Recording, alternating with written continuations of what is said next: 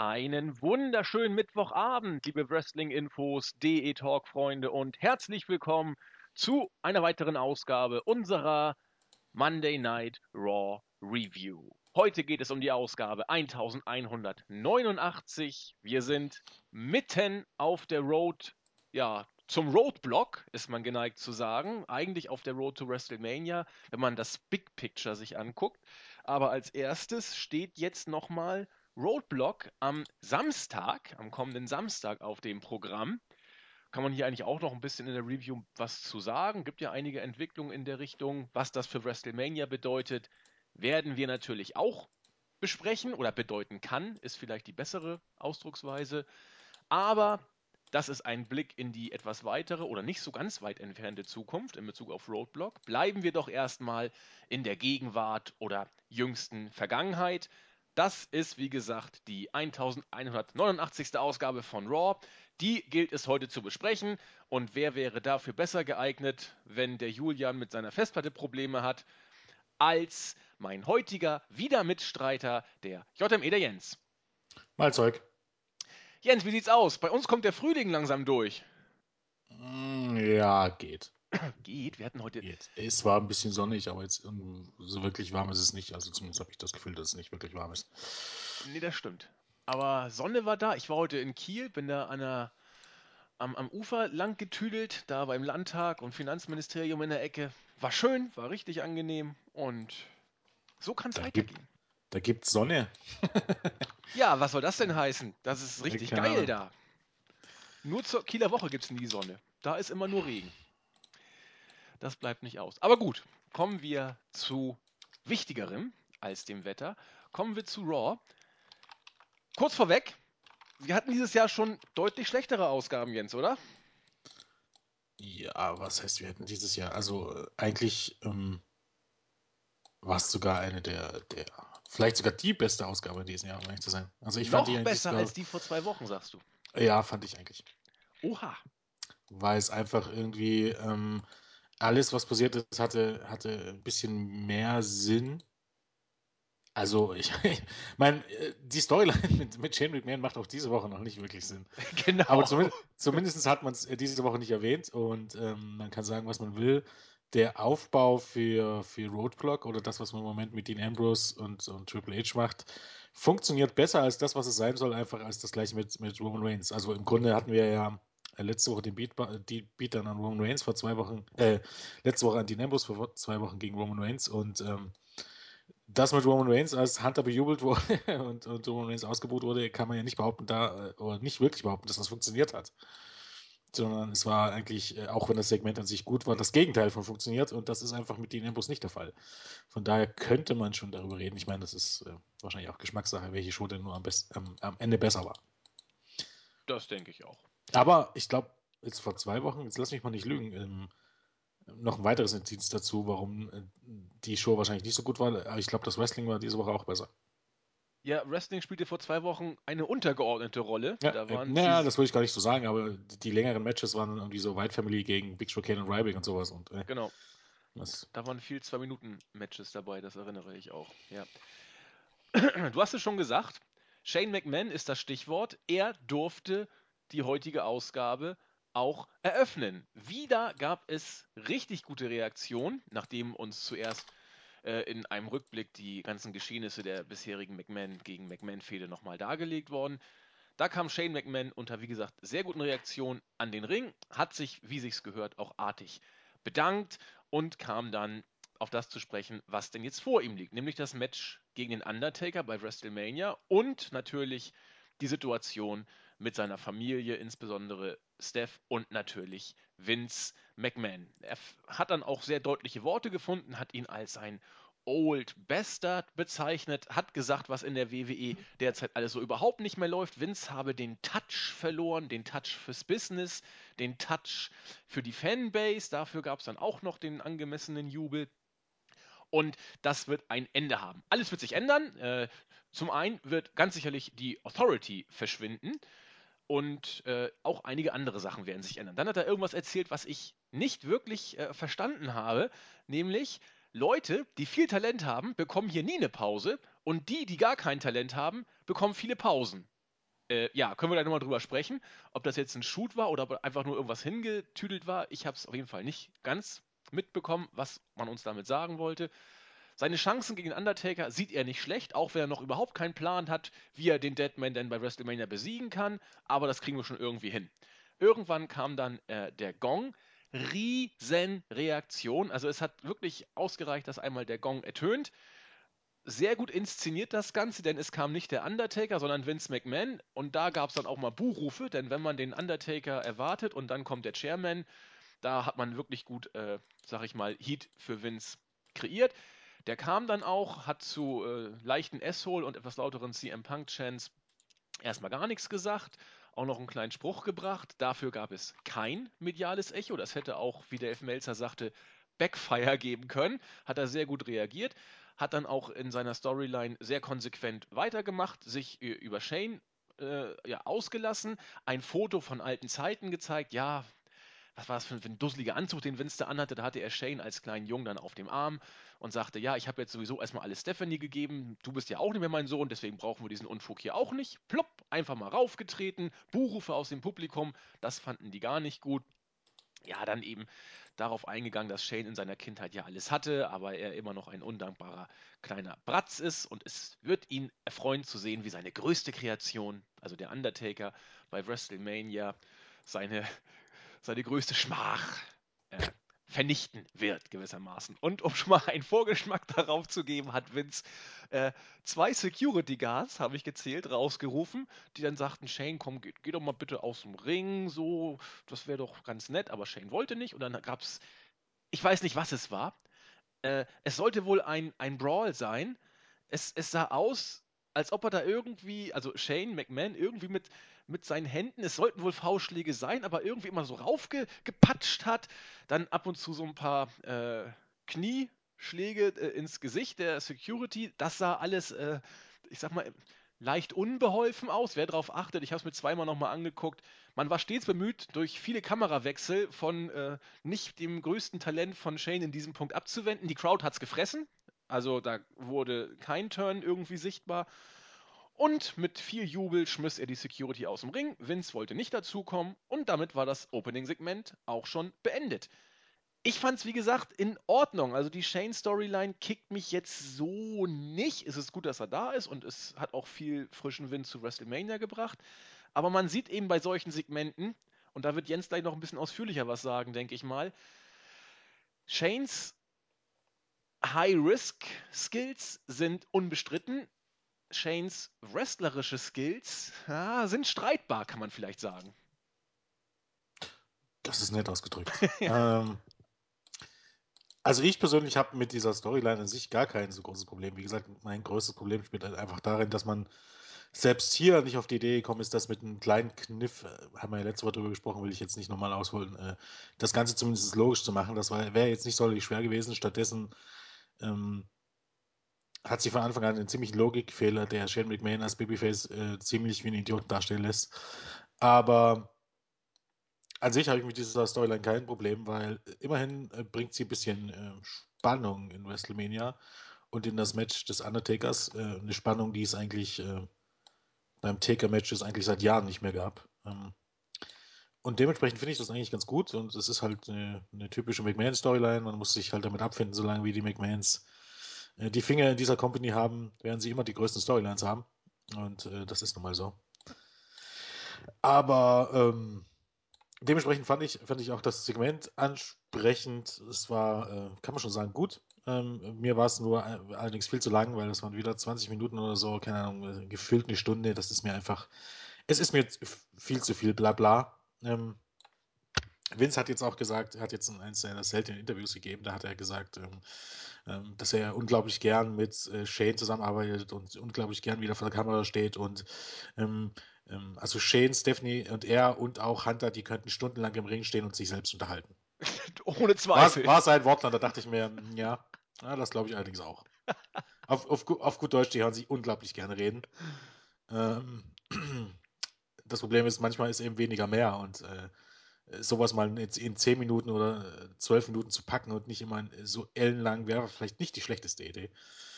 Aber nun gut, man hat drei Stunden zu füllen. Ähm, Ja, Shane McMahon. Ähm, wir hatten ja auch im Board so ein bisschen Diskussion darüber. Ähm, Shane McMahon. Ich meine, äh, unbedeutend, äh, oder, oder, was heißt unbestreitbar, unbedeutend, äh, unbestreitbar ist, äh, dass, wenn, dass Shane sehr, sehr beliebt ist und dass viele Fans gute Erinnerungen an ihn haben und dass er sehr laute Posts bekommt. Ähm, und das ist für die Shows natürlich, da kann man nicht drüber meckern. Also, äh, solange wie das der Fall ist, macht man alles richtig. Ähm, wenn man natürlich mal einen genaueren Blick drauf wirft, muss man natürlich ganz klar sagen, dass es eigentlich bedenklich ist, dass ähm, ein Non-Wrestler, der, der gar nicht wirklich als Wrestler ausgebildet ist, äh, heutzutage mehr Reaktionen bekommt als die meisten Wrestler, als der angebliche neue Top-Guy. Und auch alles, was, ähm, ähm, ja, ansonsten selbst als John Cena, wenn man es jetzt genau nimmt, ähm, ist das halt ein bisschen bedenklich, weil es ist eben halt auch einfach ein Fakt, dass Shane McMahon mehr gepusht wurde als heutzutage 90% aller Wrestler. Und ähm, dementsprechend ist es natürlich klar, dass, dass er am Ende mehr Over ist. Und ähm, was seine wrestlerischen Fähigkeiten angeht, also, ähm, also natürlich, äh, man, es, es gab wieder, man hat es wieder versucht, mit diesen schnellen Schnitten äh, ähm, ähm, zu übertünchen. Man muss auch dazu sagen, in den USA, also äh, unter in der Internet Wrestling Community, äh, bei Figure for Wrestling Online, so ist das ein großes Thema, von wegen, dass, dass man, dass Kevin Dunn und seine, seine Produktion mittlerweile darauf aus, äh, ist, wirklich äh, in einem Match, ich glaube, bei Dolph Ziggler gegen The Miz letzte Woche war das, glaube ich, so, dass alle zwei Sekunden wurde die Kamera gewechselt. Ähm, das ist jetzt die Mode und dann wackeln, wackelt man auch mit den Kameras, dass äh, Action drin ist und so, halt, so wie man das aus, aus Hollywood-Filmen kennt, ähm, was natürlich alles ein bisschen nutzlos ist. Wenn man jetzt mal ganz ehrlich ist, ich achte da auch kaum drauf. Mich stört es auch nicht wirklich, muss man auch dazu sagen. Viele äh, sagen, mir wird der Regel schlecht und das stört die äh, unglaublich, mich persönlich jetzt nicht. Ähm, lange Rede, kurzer Sinn. Äh, Shanes erste Attacken äh, gegen die Geeks. Davon abgesehen, wie gesagt, dass, äh, wer nimmt denn ab, dass Shane McMahon vier Leute auf einmal killt? Ein 46-jähriger Non-Wrestler. also ich hätte es nicht gekauft, um ehrlich zu sein, wenn ich dort in der Halle gewesen wäre. Aber okay. Ähm, seine Schläge, das ist so ein bisschen so äh, stereotypisch. Ich meine, in den Zeiten von Ronda Rousey und Co. ist es natürlich ein bisschen albern, jetzt davon zu reden, aber so ein bisschen, so ein bisschen äh, wie Mädchen sich schlagen. Ja, Ne? So ein bisschen so hier, äh, die, die, die Hände wie, wie beim Schwimmen äh, flatternd und ja, so man sieht, dass überhaupt gar kein, Ja. ja, ja, genau, dass überhaupt gar kein Impact ist. Äh, Shane McMahon gilt als derjenige mit den, mit den ähm, schlechtesten Schlägen überhaupt im Business, wenn man so sagen muss. ähm, die, Knie, äh, die Kniestöße sahen immer noch ganz nett aus, also zumindest hat sich wahrscheinlich das, das Muay Thai-Training ein bisschen, ein bisschen ausgezahlt, aber seine Schläge sind, boah, ist das schlecht. Muss man ganz ehrlich sagen. Ähm, ja, es gibt auch dann die schöne Story, ähm, als 2009 war das, glaube ich, als Shane McMahon ja gegen Randy Orton ähm, ja. und die, ähm, na sag schon, Ted DiBiase und Cody Rhodes. Ted. DiBiase. Genau, Ted? DiBiase Jr. Ja, genau, Junior hieß der. Ich muss jetzt überlegen, ob der auch Ted hieß. Alles Aber, total verblasst. Und Cody er, Rhodes, hieß er, ja. Ted ja, ja, hieß er, Jr., genau. ja. Äh, und Cody Rhodes gefällt hat. Und da äh, war ja auch so ein Segment, wo ähm, Shane Cody und, und Ted abgefertigt hat, auch mit diesen, diesen wirklich äh, lächerlichen Schlägen. Und ähm, die waren so lächerlich, dass man äh, in der nächsten Show rausgekommen ist und gesagt hat, dass die beiden nur so getan haben, als wenn die Schläge. Weil es jeder gesehen hat, dass die Schläge absolut lächerlich waren. Also, ähm, warum? Ich, ich verstehe vor allem auch, warum ihm das niemand zeigt. Also, warum ihm das niemand abgewöhnt hat. nee, eben. Ja. Das verstehe ich irgendwie nicht ganz. Man bringt ihn für Mania Schlag nicht zurück. so wie ein Mädchen. Wie schwer kann das sein? Aber naja, egal. Ähm, ja, aber davon abgesehen, wie gesagt, war das Segment ganz gut und man hat ihn versucht, als Badass darzustellen, indem er vier Leute äh, verprügelt hat. Äh, wie gesagt, ich kaufe es ihm nicht wirklich ab. Also jetzt, wenn man jetzt überlegt, dass das richtig wäre, ist immer so die Diskussion darüber, ja, Daniel Bryan hätte keine Chance gegen Brock Lesnar und so, wo ich dann immer sage, doch hätte er, weil er ein ausgebildeter, äh, ausgebildeter Wrestler ist und auch ähm, ja, Kampfsport trainiert und so weiter und so fort. Äh, bei Shane McMahon, ja, keine Ahnung. Sah es nicht so aus. Aber egal. Ähm, Das kann man, glaube ich, so stehen lassen. War, war in Ordnung als war ein bisschen. Bitchfight-mäßig. Ja. Dann ging es auch in die Vollen. Das erste Match stand an. Non-Title-Match. Kevin Owens, der amtierende IC-Champion, durfte gegen Neville antreten. Neville hatte ja äh, vor einigen Tagen bei NXT ein großartiges Match gegen Finn Balor. Da habe auch ich mal reingeguckt. Ich war schwer beeindruckt und es ist, gut, ist nur kurz nebenbei, es ist unglaublich, wie Leute wie Emma oder Neville, die im Main Roster ja fast unter ferner Liefen laufen, ähm, wie ausgewechselt, aufblühen durch die Art und Weise, wie sie sich präsentieren dürfen und wie sie Matches wirken dürfen, das war ein Hammer-Match.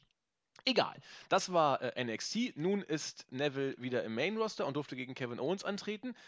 Auch dieses Match richtig gut, hat mir richtig gut gefallen. Ein Move hat mich unglaublich beeindruckt. Ähm, ich glaube, es war vom ersten oder vom zweiten Seil der Reverse. Ich habe keine Ahnung, was es war. Äh, du weißt, welchen Move ich meine, wo er da auf, auf, äh, auf Ja, Owens. dieses, ja, ja, dieser, dieser Flip da. Die, äh, genau, dieser, dieser Flip sah zuerst aus wie so ein, äh, äh, wie sein Finisher in Reverse, war aber nicht, sah aber auch unglaublich beeindruckend aus. Ähm, auf jeden Fall konnte nach einem guten Match Owens das Ding nach einem Einroller gewinnen, wollte außerhalb des Rings Neville dann noch ein bisschen weiter bearbeiten und die äh, Powerbomb auf den Apron ansetzen und dann kam die Musik von Sami Zayn. Ich hätte nicht gedacht, dass er jetzt schon kommt, hab's aber auch nicht ausgeschlossen, nur war er da, also nicht völlig überraschend, aber äh, auch nicht, dass man so mit rechnen konnte. Er kam, hat Owens äh, nach einem Brawl im Ring abgefertigt, nachdem auch ähm, Neville mit einem Kick den flüchtenden Owens noch einen mitgegeben hat. Zayn mit der Clothesline hat Owens dann aus dem Ring geschmissen. Die beiden Faces haben gefeiert, haben sich gefreut. Das war ein gutes Segment und damit muss man mal gucken äh, Richtung Mania. Äh, Alvarez und Melzer, also insbesondere Alvarez munkeln ja, das sind die ersten drei Contender für das äh, IC Multiman-Match, das wohl definitiv kommt, wohl relativ sicher mit Sane, natürlich auch mit Owens, wohl nach dem jetzigen Stand auch mit Neville. Das äh, sind doch schon mal gute Vorzeichen. Ich, ich weiß nicht, ich sehe das gespalten. Also erstens, äh, natürlich ist das, äh, ähm, die Ankunft von Sami Zayn ist natürlich äh, sehr, sehr schön und das war auch umgesetzt. Das Match zwischen Owens und Neville war klasse. Also sehr, sehr gutes Weekly-Match. Das ist halt ähm, jetzt auch jetzt nicht irgendwie ein Match of the Year-Kandidat oder so, aber ein sehr, sehr gutes Match, was man sich auch mal äh, ähm, anschauen sollte und äh, was die Show auch klar aufwertet. Ähm, auch wenn man natürlich auch klar sein muss, ähm, dass, äh, dass diese Paarung nicht neu ist und äh, die haben sich auch mehr oder weniger mit 50-50 immer ähm, bekriegt, aber nur für diese Show gesehen war es ein Highlight, genau wie äh, dann das Debüt, wenn man es so nennen möchte. Es ist nun mal sein, sein jetzt sein offizieller Aufstieg ins Main Roster, egal ob er schon irgendwann mal bei Raw angetreten ist, äh, von Sami Zayn. Ähm, was natürlich an sich ein Selbstläufer ist, wenn man die Geschichte, einfach mal die, die, die alte Geschichte neu, neu erzählt. Ich glaube, Mario Ronaldo könnte das bei Spectrum ganz gut tun und man könnte mal ein paar Videos einblenden von äh, NXT und dann ist das alles gut. Man muss ja einfach nicht unbedingt eine neue Storyline erzählen, sondern einfach die fortführen. Ähm, dann hat man zumindest die Leute, die NXT gucken oder die, die, die beiden auch vorher schon, ähm, den Werdegang der beiden vorher auch schon verfolgt haben. Ähm, vielleicht sollten wir irgendwann mal einen Special-Podcast machen und mal die Storyline erzählen. Ähm, ist das eigentlich schon mehr oder weniger ein Selbstläufer, also da muss man gar nicht viel dazu tun. Was mich ein bisschen stört, ist einfach, ähm, ich denke, dass Sami Zayn gegen Kevin Owens für die meisten ähm, Fans, die sich dafür interessieren, wesentlich mehr ein Selbstläufer wäre und wesentlich interessanter wäre als wieder so ein random Multiman-Match. Klar. Ähm, weil insbesondere, ähm, insbesondere, wenn du dann gleichzeitig noch tatsächlich Ryback gegen Kalisto, also ich bin auch bisher habe ich noch die Hoffnung und bisher glaube ich immer noch, dass äh, Kevin Owens gegen, gegen äh, Sami Zayn das Singles-Match wird und das andere Match das Multiman-Match. Weil, was willst du denn? Ryback gegen Kalisto kannst du nur auf diese Karten halten, wenn es ein Squash-Match wird. Wenn Ryback Kalisto in einer Minute zerstört. Das kann durchaus auch so kommen, ne? Ja, das macht, nur das macht auch Sinn, weil ansonsten hat dieses Match überhaupt gar nichts auf einer WrestleMania-Card zu suchen. Ja. Kalisto wurde nie anständig gepusht und ähm, Ryback, also das wird vollkommen untergehen. Also das ist gar nichts. Und ähm, dementsprechend hätte ich es auch besser gefunden, dieses, ähm, den US-Teil in diesen, ähm, in, in diesen Leather-Match äh, zu verteidigen und die Leute dort reinzustecken, weil äh, die Gegner, die du reinsteckst, bleiben am Ende die gleichen. Also Neville, Sigler und so weiter, Miss, bleiben am Ende die gleichen. Und äh, Kalisto kann da auch ein bisschen mehr glänzen mit seinen Fähigkeiten. Das haben wir erst bei TLC gesehen. Ja, und Ryback als Big Guy ähm, hat dort sicherlich auch seine, seine passenden Spots. Kann halt mal jemanden eine Powerbomb durch eine, Leiter verpassen oder weiß ich was nicht. Und als Einzelmatch wäre es Kevin Owens gegen Neville, äh, gegen, gegen, gegen Sami Zayn äh, sicherlich um Welten besser. Ohne Zweifel. Und ich finde, ähm, die Feder hat es auch einfach verdient. ähm, in einem Singles-Match auf der Karte zu landen. Aber ähm, ja, lassen wir uns mal überraschen. Also ich habe immer noch die Hoffnung, weil ich mir einfach nicht vorstellen kann, ähm, dass es andersherum ist. Also für mich macht das keinen Sinn. Ich verstehe also aber auch nicht, warum man überhaupt die Paarung Ryback gegen Kalisto auf die Karte packt. Äh, da wurde ja auch ein bisschen drüber philosophiert. Natürlich, Vince will versuchen, seinen Big Guy irgendwie over zu kriegen, aber da ist doch WrestleMania die vollkommen falsche Bühne für. Für so ein Match, das. Ich weiß nicht. Ähm, früher, wenn man sich die alten WrestleManias anguckt, da waren die äh, Cards ja teilweise überfüllt. 15 Matches waren da keine Seltenheit. Und da hieß es immer, ähm, mehr Masse ist nicht immer gleich mehr Klasse. Und so ein Match auf die Karte zu packen, das erinnert mich so an die alten Zeiten. Dafür ist doch WrestleMania mittlerweile der vollkommen falsche Ort. Also, gut, wir werden es ja. einfach so stehen lassen. Äh, derzeit ist das eine mehr als nur konkrete Option. Ryback gegen Kalisto. Herzlichen Glückwunsch. Mal sehen. Backstage war Dolph Ziggler zu sehen, der mit seinem einzigen Rivalen Zack Ryder im Klönschnack äh, sich befand. Und die haben eben so ein bisschen sich ausgetauscht. Irgendwann äh, macht Zack dann einen Abgang, dafür kommt Stephanie ins Bild. Und das habe ich auch nicht gepeilt, hat irgendwas von einem Tweet erzählt, den, den Dolph Ziggler abgesetzt hätte und das gut, dass er den gelöscht habe oder so ähnlich. Kannst du gleich noch ein bisschen was dazu erzählen? Ich habe es nicht verstanden. Dann äh, erzählt Dolph Ziggler was über äh, was er in der Vergangenheit erreicht hat. Endlich mal wird seine Survivor Series Sternstunde 2014 nochmal zur Sprache gebracht, wo er ja quasi als einziger Survivor die Authority ja besiegt hat. Stephanie macht das, was jeder aus der Authority macht, äh, gab Gedächtnisschwund vor. Wovon erzählst du überhaupt? Keine Ahnung, was du meinst. Naja, sagt Sigler, damals habe ich die Authority besiegt und naja, so richtig hat es eigentlich nichts gebracht, dass ich damals gewonnen habe. Ihr wart ja immer noch da oder ziemlich schnell wieder da. Naja, aber diesmal wird es ganz bestimmt anders. Warum? Weiß ich eigentlich auch nicht, aber bei Mania kann das alles ganz anders ausgehen. Äh, Shane muss nur gegen den Taker gewinnen. Ja, sagt Steph, mag alles sein, aber jetzt musst du erstmal gegen äh, drei andere gewinnen. Heute gibt es ein äh, Handicap-Match für dich gegen Seamus, Rusev und Barrett. Ja. Jens, dazu was?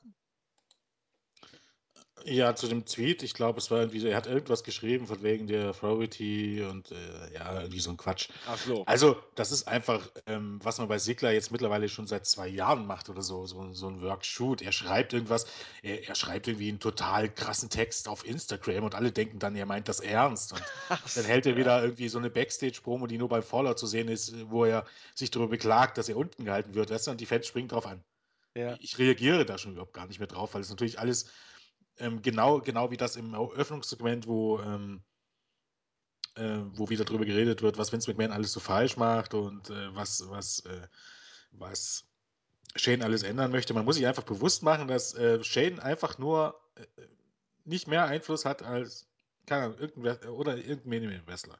Shane schreibt die Shows nicht, auch wenn er gewinnt. Bei WrestleMania soll heißen, nichts, was da gesagt wird, entspricht wirklich der Realität, sondern es ist einfach nur dazu um die Fans zu beeinflussen. Und natürlich ähm, kann man jetzt als Fan sagen, ja, recht hat er und äh, kann man sich davon unterhalten fühlen lassen, aber man sollte das nicht für bare Münze nehmen. Also, ähm, weil dann ist man wirklich äh, gefangen. Was heißt gefangen? Aber dann ähm, ist man im Grunde wirklich im Mark. Anders kann man es nicht sagen, weil ähm, genauso ist das mit Dolph Ziggler. Äh, man kann natürlich das jetzt als News bringen und sagen, er hat wieder eine Promo gehalten und das war wieder ein Shoot gegen der VOT und die WWE hat ihn dann gezwungen, diesen Tweet runterzunehmen und dann landet es aber seltsamerweise in den Shows sobald das in den Shows landet, so, sowas in den Shows landet, kann man mit sich oder so erwähnt wird. Natürlich gibt es dann immer, dass du sagen kannst, okay, da hat jemand was falsch gemacht, wie es mit Usef und Lana war, und dann siehst du deutlich, da gibt es einen D-Push oder irgendwas. Oder sowas sieht man ja öfters. Mhm. Wenn das mhm. aber namentlich erwähnt wird, wie hier, kann man mit Sicherheit davon ausgehen, dass das von Anfang an geplant war und nur dazu diente, die Fans zum Reden zu bekommen. Und tatsächlich ähm, viele Fans auch im Internet sind, wie drückt man das jetzt nicht aus? Sind so leicht Jens. Nett ausdrücken. Ja, ja, genau. sind so leichtgläubig und, und fallen darauf rein und glauben tatsächlich, dass das irgendwas auf sich hat. Und was aber nicht der Fall ist. Wie gesagt, nach Raw äh, gab es wieder so eine Backstage-Promo von Dolph Ziggler.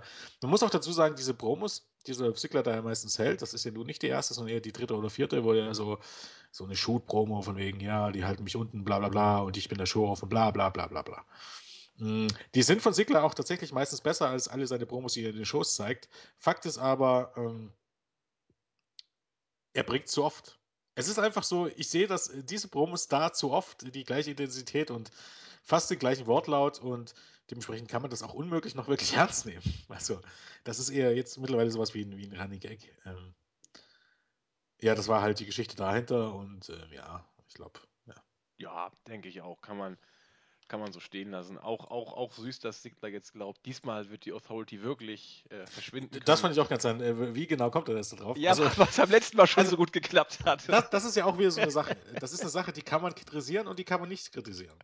Äh, man könnte jetzt sagen, äh, wie bescheuert ist es denn, äh, ein paar Wochen vor WrestleMania mit dieser Stipulation, wo das größte Match die Stipulation hat, dass die Geschichte ist, wenn Shane gewinnt, wie kann man das denn jetzt erwähnen? Ne? Ja, Wie kann man denn jetzt erwähnen, dass es das Ganze schon der mal gab? Der dümmste Zeitpunkt, ja. Genau, dass, dass eigentlich äh, die Stipulation umgehend wieder gekillt wurde. Und das ist ja eigentlich das größte Problem. Und das ist auch wieder das Problem daran, dass dieses Match ja ein Hell in the Cell Match wird. Es wird ein Hell in the Cell Match und alle wissen, dass jemand eingreifen wird. Ja, genau. Und wenn jemand eingreifen wird, wäre es nicht da wesentlich besser und klüger gewesen, daraus nur ein New Q-Match zu machen. Stattdessen hast du jetzt ein Hell in the Cell Match, äh, wo die Stipulation ja eigentlich ist, dass ähm, niemand eingreifen kann. Und im Grunde killst du diese Stipulation. Das war ja früher bei Cage-Matches und so. Cage-Matches waren dazu da, um Eingriffe von außen ähm, ähm, zu verhindern. Und das war der Sinn von Cage-Matches, dass der Heel endlich seine Abramung bekommt, weil er nirgends mehr hinflüchten kann und weil ihm niemand helfen kann. Und die Stipulation hast du ja vollkommen gekillt. Und jetzt setzt du sogar ein Match an, wo jeder weiß, dass du dass das eingreifen kann, wo es hundertprozentig einen, in, in, einen Eingriff geben wird.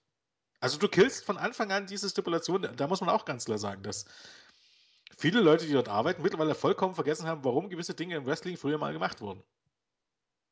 Das ist erstaunlich. Ähm, die, diese Kunst, Wrestling-Shows zu erzählen also, und, und, oder Wrestling-Matches zu erzählen, Storylines zu erzählen, ähm, ist bei WWE stellenweise vollkommen abhanden ge äh, gekommen. Ja. Da wird der Tabubruch zum Programm sozusagen. Ne? Auf der anderen Seite ja. äh, noch das Kontra, also wollen wir sagen, weil ich sagte, man kann darüber meckern, man muss es jetzt aber nicht. Ähm, auf der anderen Seite kann man natürlich sagen, hätten die es nicht gesagt, könnte man mit Recht jetzt behaupten, ähm, ja, weißt du, äh, die, die, versuchen auch die Leute zu verarschen und äh, ähm, zu verschweigen, dass es dieses Match gab und bla bla bla bla und die versuchen die Leute zu dumm zu verkaufen und die glauben, dass Wrestling-Fans kein Gedächtnis haben, was über zwei Monate hinausgeht. Und das kannst du ihnen jetzt natürlich nicht mehr vorwerfen. Man hat es nicht verschwiegen. Ähm, so oder so kann man es gut finden oder schlecht finden. Äh, ist also, darf jeder sehen, wie er möchte. So sieht's aus. Kommen wir zum zweiten Match des Abends. Die Mädels durften ran. Brie Bella, mittlerweile wieder auf einer Welle des Erfolgs schwimmt, musste gegen Summer Rae antreten. Und Summer Rae hat gegen Brie Bella nach einem Einroller gewonnen. Was für ein verbotschter Einroller übrigens das war. Meine Fresse.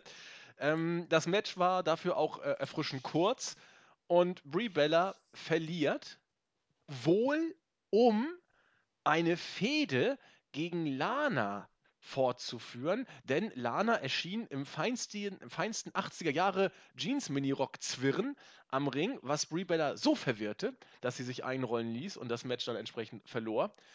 Äh, danach kam Lana in den Ring und zeigte, soweit ich das gesehen habe, ihre allererste Wrestling-Aktion mit dem Bella Buster gegen Brie Bella und ist wieder gegangen. Hübsch anzusehen war das Ganze ja auch. Ähm, aber äh, sie ist nicht für Roadblock, meine ich, angekündigt. Will man hier jetzt ein WrestleMania-Match irgendwie mit einer Beteiligung von Lana jetzt inszenieren? Lana gilt hinter den Kulissen als nicht in der Lage, ein Match zu worken derzeit. Aber man bringt sie in die Shows und mittlerweile immer häufiger. Da wird irgendwas angedeutet, was? Ja, was das genau soll, weiß ich auch nicht. Also es ist eigentlich auch das einzige Match bei dieser Ausgabe, wo man sagen könnte, das macht eigentlich vom Booking überhaupt gar keinen Sinn, weil wenn ich mit, mit Brie Bella was vorhabe, dann ist es ziemlich dümmlich, sie verlieren zu lassen. Und da muss man auch ganz klar sagen, ähm, das Ganze hätte jetzt keinen großen Unterschied gemacht, hätte Brie Bella das Match gewonnen und dann wäre äh, ähm, Samari rausgekommen, weil diese beknackten Ablenkungsfinishes sind natürlich vollkommen äh, beknackt und ähm, Summer Rae, keine Ahnung, ob man mit ihr irgendwas vorhat, aber wenn man mit Brie Bella was vorhat, dann soll sie doch gewinnen, was das Logische wäre und, und dann kommt Lana raus und du hast das gleiche Segment und es ist absolut, macht überhaupt gar keinen Unterschied. Mhm. Dementsprechend, naja. Ähm, ich denke einfach, es wird irgendwie ein Multi-Divas-Tag-Team-Match geben, also Brie Bella und Paige und Alicia Fox gegen Lana, Naomi und, und also Natalia wahrscheinlich noch Naomi und Tamina und so. Also die ganzen Leute dort reingemischt. Da braucht Lana nämlich auch kein Singles-Match zeigen. Da darf sie dann zwei Aktionen zeigen. Vielleicht darf sie auch den Pin einfahren oder wer weiß das schon. Irgendwie sowas wird es geben. Warum man das jetzt macht, also ähm, wenn man genau weiß, dass. Also man kann auch behaupten, dass wahrscheinlich die Divas-Revolution mittlerweile zu Ende ist. Wir wollen es doch mal hoffen. Naja, nee, nein, ich meine auch der Versuch, aus dem Ganzen ein bisschen mehr zu machen als äh, ja, das wollen wir nicht hoffen. Divas. Ja, ich, für mich, die Matches sind alle sehr, sehr kurz, muss man ganz ehrlich sagen, auch wenn das Programm mit Divas-Teil ganz okay ist, aber die Matches sind alles sehr kurz und die Tatsache, dass man jetzt Summer Rae äh, wieder so pusht, die auch jetzt nicht wirklich gut ist, um ehrlich zu sein, und Lana, ich weiß nicht, das deutet, deutet nicht darauf hin. Weil, äh, wenn man es wirklich versucht, das auf eine ernsthaftere Ebene zu stellen, dann, weiß ich nicht, dann gehört das da irgendwie nicht rein. Muss man ja ganz ehrlich ja. sagen. Ja, das, das ist richtig. Ja. Da ist Summer Rae auch ein Stück weit synonym für äh, nicht die guten Zeiten. Was ich ich finde es auch interessant. Ich meine, wie gesagt, das kann man alles mit einem lachenden und weinenden Auge sehen. Ähm, positiv ist, dass du jetzt eben halt ähm, dass sie tatsächlich versuchen, irgendwelche Storylines zu erzählen, die eher in der Undercard anzusiedeln sind, also die Dudleys gegen äh, die Usos und jetzt hier Summer Rae gegen Brie was ja eigentlich positiv ähm, ist. Auf der anderen Seite muss man sagen, ähm, wir sind jetzt kurz vor WrestleMania und du hast Zeit für solchen Kram hier und derweil haben Leute wie eben wie Dolph Ziggler und Co., die, die du ja sicherlich irgendwie dort äh, auf die Card bringen willst, oder den New Day, die League of Nations, die haben im Grunde gar nichts. Kalisto, okay, bei Kalisto hat man jetzt ein bisschen was angedeutet bei Raw, aber das ist ja auch noch nicht im vollen Gange. Hm, aber zumindest bei, um die, um die Take-Team-Title und ähm, auch, auch ähm, um den West-Title und ähm, äh, ja, Sigler und so, da ist noch nicht wirklich was gegangen in Richtung von WrestleMania, aber dafür hast du hier Zeit. Das ist auch erstaunlich irgendwie. Weil selbst wenn da so ein Multi-Divas-Match auf der Karte landet, ich glaube, äh, sowas hier aufzubauen, macht ja nur Sinn, wenn du Pre-Bella gegen Lana bringen würdest. Und das wird einfach nicht passieren. Und dementsprechend muss man sich die Frage stellen, warum man jetzt äh, auf eine einzelne Fehler so viel Wert legt, wenn es am Ende irgendein Multi-Divas-Match wird. Aber naja, ich meine, zumindest versucht man es. Das ist ja schon mal, kann man ja schon mal positiv bewerten. Ob es einem gefällt, ist ja wieder eine andere Frage. Das hast du schön gesagt. Man, man versucht es und es ist tatsächlich was zu erkennen. Das ist ja besser als nichts gewissermaßen, ohne jetzt euphorisch werden zu wollen.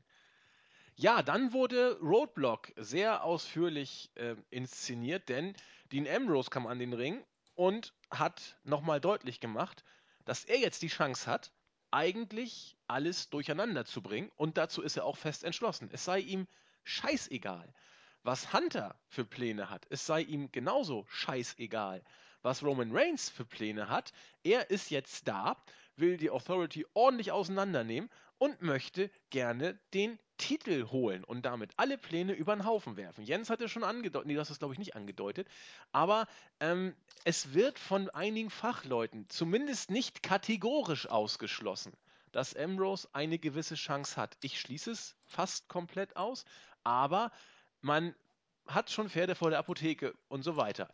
Insofern hat Ambrose hier ordentlich äh, Krawall und Hype gemacht für Samstag. Hunter kam dann im äh, äh, im guten Anzug dann auch dazu mit dem Gürtel und sagte das totale Gegenteil. Pass mal auf, äh, Ambrose, du kriegst eigentlich nur eine weitere Tracht Prügel, die du äh, schon mal letztes Mal auf dem Kommentatorenpult dir abgeholt hast. Das wird auch Samstag nicht viel anders sein äh, bereite dich schon mal drauf vor. Ambrose sagt, das sehe ich alles ganz anders, Kommentatorenpult werde ich Samstag nur in der Form Kontakt mit haben, dass ich, wenn ich den Titel habe, mich auf das Kommentatorenpult stelle und sage, dass du ruhig mal lutschen kannst. Was auch immer und wie und wo, das lassen wir mal offen.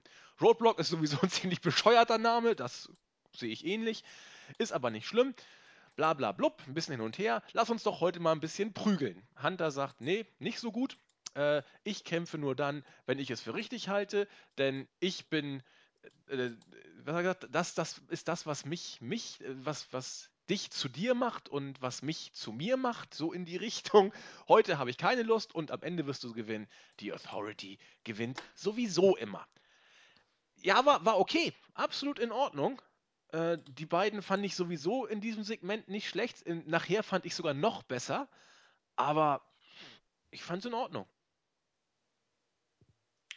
Ja, in Ordnung war es. Also, es war vielleicht sogar mehr als in Ordnung. Also, Ja. m weiß nicht, die Promo hat mir grundsätzlich sogar besser gefallen als die Eröffnungspromo. Und, ähm, man kann sagen, was man möchte und natürlich hast du den Look und so weiter, bla bla bla. Aber Dean Ambrose ist in Sachen Promos, in Sachen Ausstrahlung, in Sachen Charisma äh, Roman Reigns und das ist noch nicht mal 'n Hate gegen Roman Ne, Reigns. Es haushoch überlegen.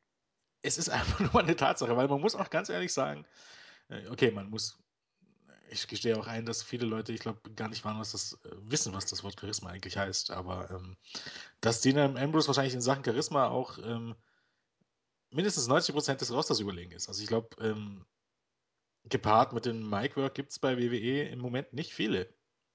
Tatsächlich nicht viele, die das so abliefern wie Dean Ambrose und ich meine mir reicht die News, dass dass Dean Ambrose am Sa Samstag 'ne Chance hat, äh, schon schon aus, um zumindest, ähm, mich 'n bisschen auf dieses Match zu freuen, weil, ähm weil wie gesagt, es ist wichtig es ist wichtig, einfach nur zu wissen, dass es diese Chance gibt. Äh, ich glaube auch nicht wirklich dran, aber, ähm, besser als vorher klar schon zu wissen, ähm, dass nix daran vorbeiführt. Also, ähm, so hast du wenigstens 'n bisschen Spannung drin und ich kann mir zwar nicht vorstellen, wie man das ändern will, weil Triple H gegen Roman Reigns ohne den Titel ist ja noch viel weniger 'n Main Event als Triple H gegen Roman Reigns um den Titel. Und er soll in den Main Event, das ist ziemlich Ähm sicher, ja. man könnte 'n Four-Way-Match draus machen, das wäre vielleicht ganz cool. Hm, ja, warum nicht? Ja, ja, dann hast dann hast du auch einfach Zeit, dann kannst du eben vielleicht doch Sami Zayn gegen Kevin Owens alleine bringen, weil du hast einfach dann Zeit. Ja. Du kannst den wichtigen Matches mehr Zeit geben. Ähm, du kannst vielleicht dem möglichen Ladder-Match mehr Zeit geben, du kannst den Divas mehr Zeit geben. Das fände ich gar nicht so verkehrt, weil es müssen nicht 10 Matches auf dieser Card stehen, sondern die Matches, die sind ähm, die müssen einfach abliefern, die müssen einfach alle gut sein und die müssen einfach alle Zeit bekommen. Und Zeit bekommen bedeutet am Ende auch, dass alle Matches mindestens 10 Minuten gehen und, äh, bis auf Ryback gegen Kalisto von diesen potenziellen Matches ist auch, ähm, jede dieser na ja, okay, das Multi-Divas-Match sollte vielleicht auch nicht unbedingt 10 Minuten gehen, wenn man jetzt mal ganz ehrlich ist. Aber, äh, von diesen beiden Paarungen abgesehen haben alle Matches, die geplant sind, ähm, das Potenzial, richtig gut zu werden und dafür braucht's einfach Zeit und von daher so 'n Four-Way-Match finde ich jetzt gar nicht so schlecht. Weil dann ist wirklich Spannung drin, dann würde ich nämlich bei bei Triple H gegen Roman Reigns bin ich mir sicher, dass Roman Reigns gewinnt. Beim Four-Way-Match wäre ich mir nicht mehr so sicher, wer gewinnt. Reigns, Ambrose, selbst Lesnar würde ich dann nicht mehr ausschließen. Aber das kannst du auch theoretisch spucken, wenn du Hunter gewinnen lässt. Also, möglich wäre das Ne, dann schon. stehen dann stehen ja die beiden Matches. Dann stehen ja Dean Ambrose Ja. gegen Brock Lesnar. Ja, du hast recht. Warum Die stehen ja dann jetzt schon auf der Card. Ja. Du könntest nur dann diese beiden Matches zusammenlegen, das würde dann Sinn machen. Ansonsten wüsste ich's einfach nicht. Also, ich glaube nicht, dass dass dass, äh, Hunter gegen Roman Reigns 'n Non-Title-Match wird und dann im Main Event steht. Das glaube ich einfach nicht. Ich meine, ähm Wozu? Also, da ist ja nix mehr, was da noch Stimmung bringt. In also, Ja, Reigns ne, die Reigns beiden haben ja nun mal 'ne Fehde, aber Ja, aber Reigns hat doch äh, hat sich doch das Titelmatch verdient. Er müsste dann gegen Ambrose antreten. Ja, das kannst du ja dann bei Payback bringen im Mai. Also, ich glaube, das ist jetzt hier nicht das größte Problem. Aber es ist einfach äh, Roman Reigns gegen Triple H im Moment und so kalt wie Roman Reigns ist und das ist einfach nun mal so. Roman Reigns ist nicht im Ansatz so weit over, dass du sagen könntest, der ist bereit für den Main Event von WrestleMania, dass da richtig Heat dabei ist. Das ist einfach nicht der Fall.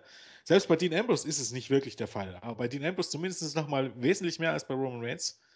Ähm, ich weiß nicht, das ist einfach das ist eher so 'n Main Event, wo du sagen könntest: „Okay, jetzt können wir auch nach Hause gehen.“ Du Ja, weißt, dass Roman ja. Reigns gewinnt und ja, was ich weiß nicht.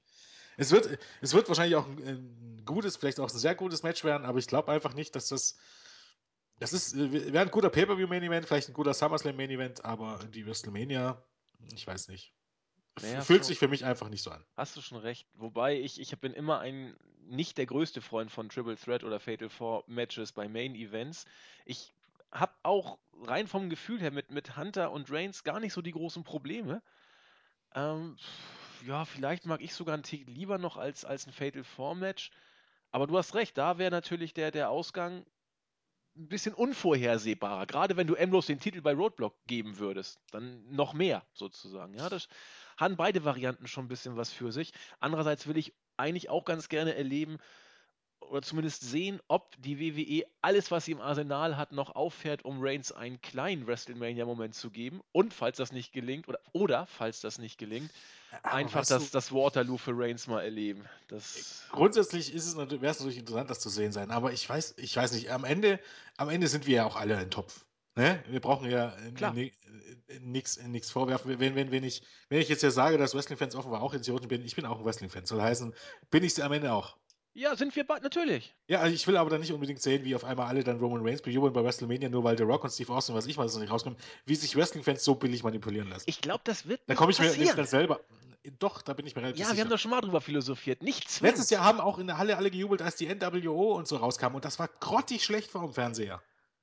Aber, äh, ja, aber Melzer sagte auch in der Halle, der Hammer muss es gewesen Ja, in der Arena. Ja, ja, das, ja. das mag ja alles sein, aber Sogar die paar beiden. Rent- Ja. kamen ein paar Rentner, die, die sich beinahe die Hüfte gebrochen haben. in der haben Tat. ein potenzielles, ein potenzielles legendäres Match eigentlich vollkommen eigentlich zur Clowns-Show gemacht, wenn man jetzt mal ganz ehrlich ist. Äh, ja, das stimmt. An dieser Stelle möchte ich nochmal sagen, wo wir gerade bei der NWO sind und bei WrestleMania 31, möchte ich einfach noch mal sagen, äh, ich weiß nicht, ob ich es aufkläre, aber ich sage es einfach mal, dass JME einen größeren Penis hat als Jens. Ja, äh, das ist auch Ist mit, mit Hulk Hogan nicht immer so einfach. Alter Schwede. Das ist der Hammer. Also der zarte Jens spielt auf äh, die momentan laufende Gerichtsverhandlung äh, von Hulk Hogan gegen Gorka an, weil er ja vom Love SpongeBob beim Sex mit dessen Frau gefilmt wurde und jetzt glaube ich die gefühlte Summe von zarten 800 Milliarden äh, Euro Dollar Schadensersatz haben möchte und kein Scheiß im Gerichtssaal äh, hat Hulk Hogan äh, etwas darüber erzählt. Er, er spielt ja eigentlich nur eine Rolle zu Hause. Einige wenige, Mensch, einige wenige Menschen wissen, wer er wirklich ist. Aber wenn er, die, wenn er die, das Haus verlässt und vor die Tür tritt, dann ist er Hulk Hogan. Dann ist er quasi eine, eine andere Rolle, die er dann spielt und wahrnimmt. Und das heißt auch, dass, weil halt für Hulk Hogan alles larger than life ist sozusagen, ist natürlich auch der Schwanz größer als der von, wie heißt er, Terry Bollea äh, in echt? Was weiß ich, wie, wie Hogan in echt heißt. Äh, das wurde vor Gericht so gesagt. Absolut. Und denkt dran, JMEs Schwanz ist deutlich größer als der von Jens. Ja, man, also man muss auch dazu sagen, das Ganze wird ja auch im Internet übertragen, also kann man live mit dabei sein. Und, ähm, ich glaube, Hulk Hogan hat dann auch bei Howard Stern irgendwie, wer Howard Stern nicht kennt, Howard Stern ist so ein bisschen die Kult-Radiosendung, die so, so ähnlich wie Domian auf Assi, äh, eine Radiosendung, die auch äh, live gestreamt wird oder auch vielleicht im US im TV läuft, ich weiß es nicht ganz genau. Ja, die Stars reißen sich, um da Und hinzukommen. äh, Howard Stern ist ein alter, ekliger, schleimiger Sack, der gerne über Sex redet und sich gerne irgendwelche Prominenten und irgendwelche, also eher so Prominente in, in dem Sinne in Deutschland, keine Ahnung, Michaela Schäfer einlädt oder so, die, die sich für nichts zu schade, schade sind und dann über irgendwelchen Kram redet. Und da hat wohl Hulk Hogan auch gesagt, wie groß sein, sein Ding-Dong denn wirklich ist. Und ähm, dann meinte er ihm halt, ja, ich muss ja übertreiben oder so und ich bin ja. Ähm, das ist aber, ich meine, das ist auch jetzt nicht sonderlich neu, muss man sagen. Ähm, Hulk Hogan ist halt ein Wrestler und früher war es halt einfach so, ähm, gerade Hulk Hogan ist eigentlich ein notorischer Lügner. Und äh, man verzeiht es ihm aber, da er, da er ja ein Wrestler ist. Und früher war es halt einfach so, da hieß es nicht lügen, da hieß es worken, weißt du? Da hieß, es, die Ja. Leute lügen nicht. Deshalb ist auch sein Buch, das er da mal irgendwann rausgebracht hat, ist voller Lügen und voller Bullshit, ähm, was einfach nicht der Wahrheit entspricht und äh, was bewiesenerweise äh, Maßen nicht der Wahrheit entspricht. Also so, so Sachen von wegen, Andrew the Giant hat vor ihrem Match bei WrestleMania 3 nie ein Match verloren. Was natürlich totaler Quatsch ist, weil er, ich glaube, ein paar Monate vorher irgendwo, ich weiß gar nicht wo genau, in einem Armbar aufgegeben hat. Also in einem Armlock, nicht so ein richtigen Armbar, sondern so, so, ein, so ein Armbar von früher, so ein Armlock. Ähm, so viel von wegen Andrew the Giant war unbesiegt. Aber das ist halt, äh, Hulk Hogan ist ein notorischer Lügner und äh, das ist halt tatsächlich, ähm, ja, ist, ja, für mich kommt auch die ganze Sippe. Ich will jetzt nicht, nicht böse klingen, aber das sind alles Proleten für mich. Das ist, nee, das ist, die haben auch nichts, was, was irgendwie Intelligenz ausstrahlt oder so. Das Aber Hogan knows doch best. Nee, ich glaube eher eine Hogan knows nothing. Ganz, ganz schlimm. Also das ist irgendwie, ich, Er soll ja auch, er soll ja auch diese Hogan Knows Best Serie angeblich gemacht haben, um seine kriselnde Ehe irgendwie zu retten. Und das ist gemein, da darf man gar nicht drüber lachen. Ich meine, die- das Ganze läuft jetzt am Ende auch, weil Hogan mehr oder weniger schon wieder pleite ist. Der braucht Kohle. Ja. Ah, großartig. Wenn ihr über Howard Stern Geissens echt ein Scheißdreck. wenn ihr über Howard Stern mehr äh, wissen wollt, es gibt äh, eine Verfilmung seiner Karriere, Private Parts heißt sie. Ähm, wird natürlich ein bisschen überzogen dargestellt, ist ganz lustig. Zum Beispiel Jens sagte ja, was da so für Leute kommen. Also äh, ein, eine äh, tatsächlich sich zugetragene Szene äh, sieht dann so aus, dass eine, wie ich finde, unglaublich heiße, billige Blondinen-Bitch zu ihm kommt, sich auf irgendeinen umgedrehten Verstärker äh, setzt und er macht dann so Geräusche mit dem Mikro und äh, sie lässt sich dann ordentlich äh, nackt von den Vibrationen durchtüdeln und ja, solche Sachen könnt ihr da sehen, Private Parts, äh, halbwegs zu empfehlen, würde ich mal sagen. Ich meine, sag mal so, wenn man das Ganze als, als äh, irgendwie Pornosendung deklariert, dann ist das ja alles, äh, alles in Ordnung. Aber das ist wirklich, das kommt alles so billig und so eklig rüber. Das ist unglaublich. Das ist irgendwie. uah. Was jetzt Hulk Hogan oder, Pri oder, oder Stern? Ja, in Anbetracht dessen, dass Stern, glaube ich, ein guter Freund von Hulk Hogan ist, beziehungsweise auch eben, dass es ja um den, um hier Baba Love äh, geht, ähm, der ja ein guter Freund von Stern ist, der in dieser Stern-Sendung jahrelang mitgemacht hat und der beste Freund von Hulk Hogan war.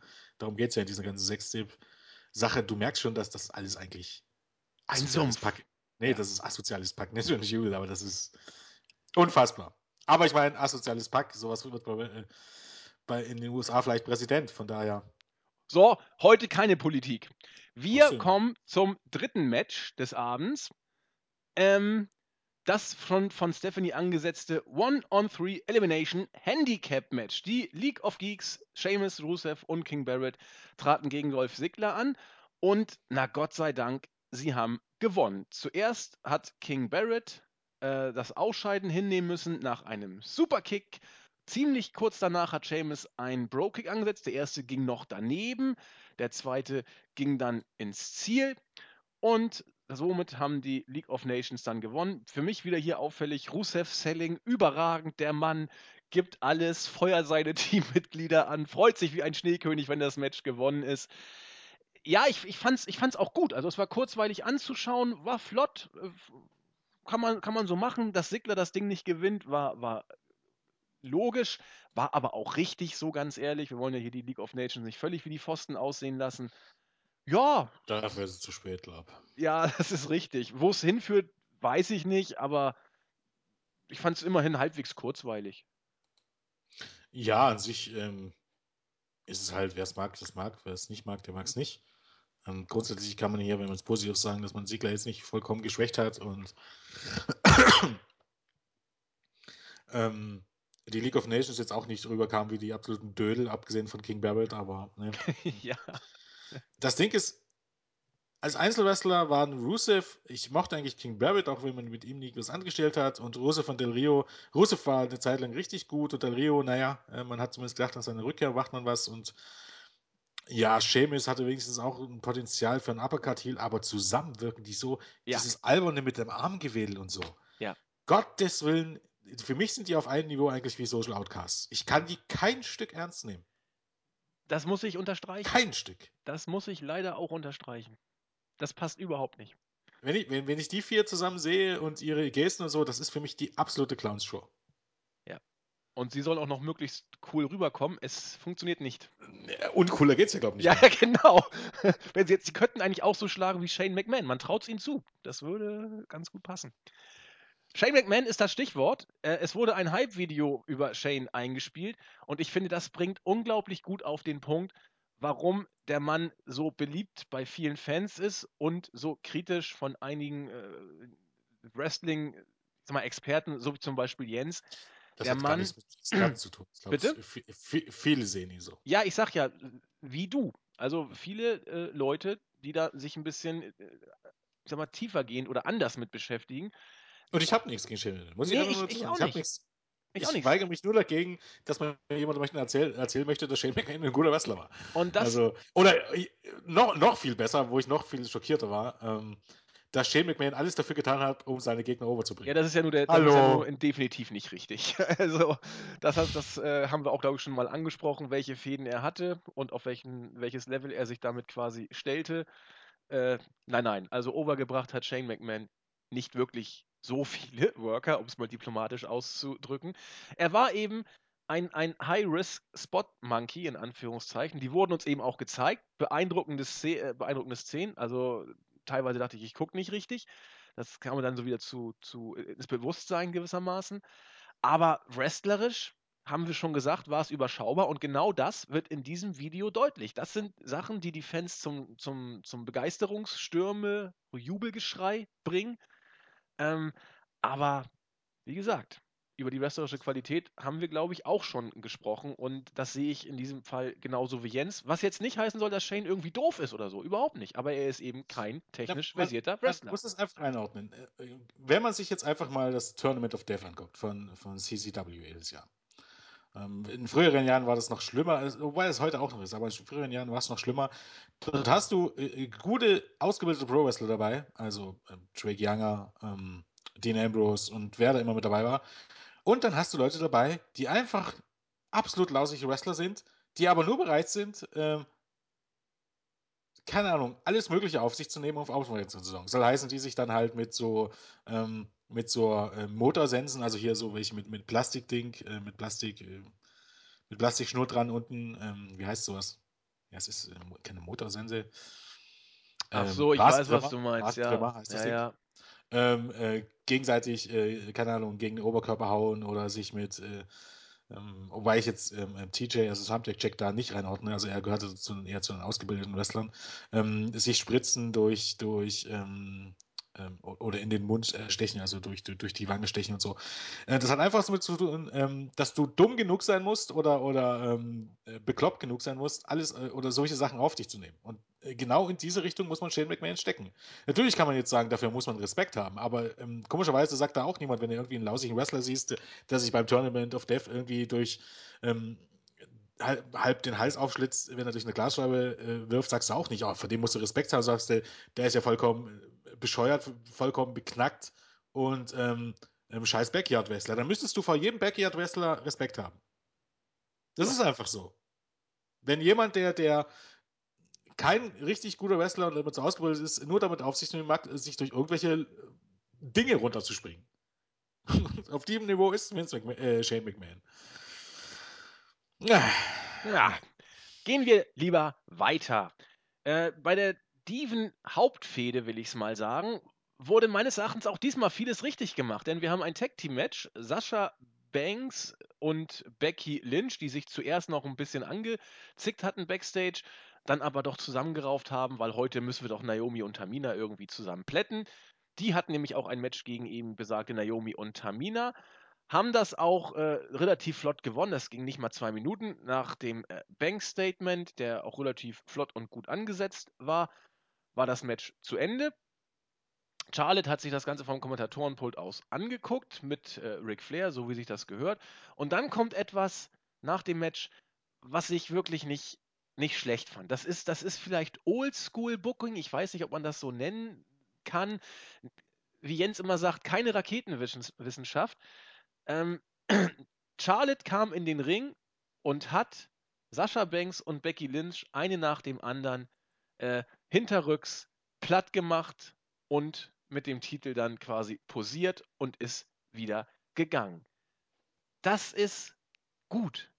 Also das ist, das ist konsequent. Ein, ein Heel-Champ, der, der böse ist mit Hinterrücksaktion, die beiden Faces, beide Faces sozusagen auch noch plättet. Ähm, äh, mir hat's gefallen. Also das, so kannst du doch Heat für Charlotte ziehen. Das war gut. Also, ich weiß nicht. Jens, was sagst du dazu?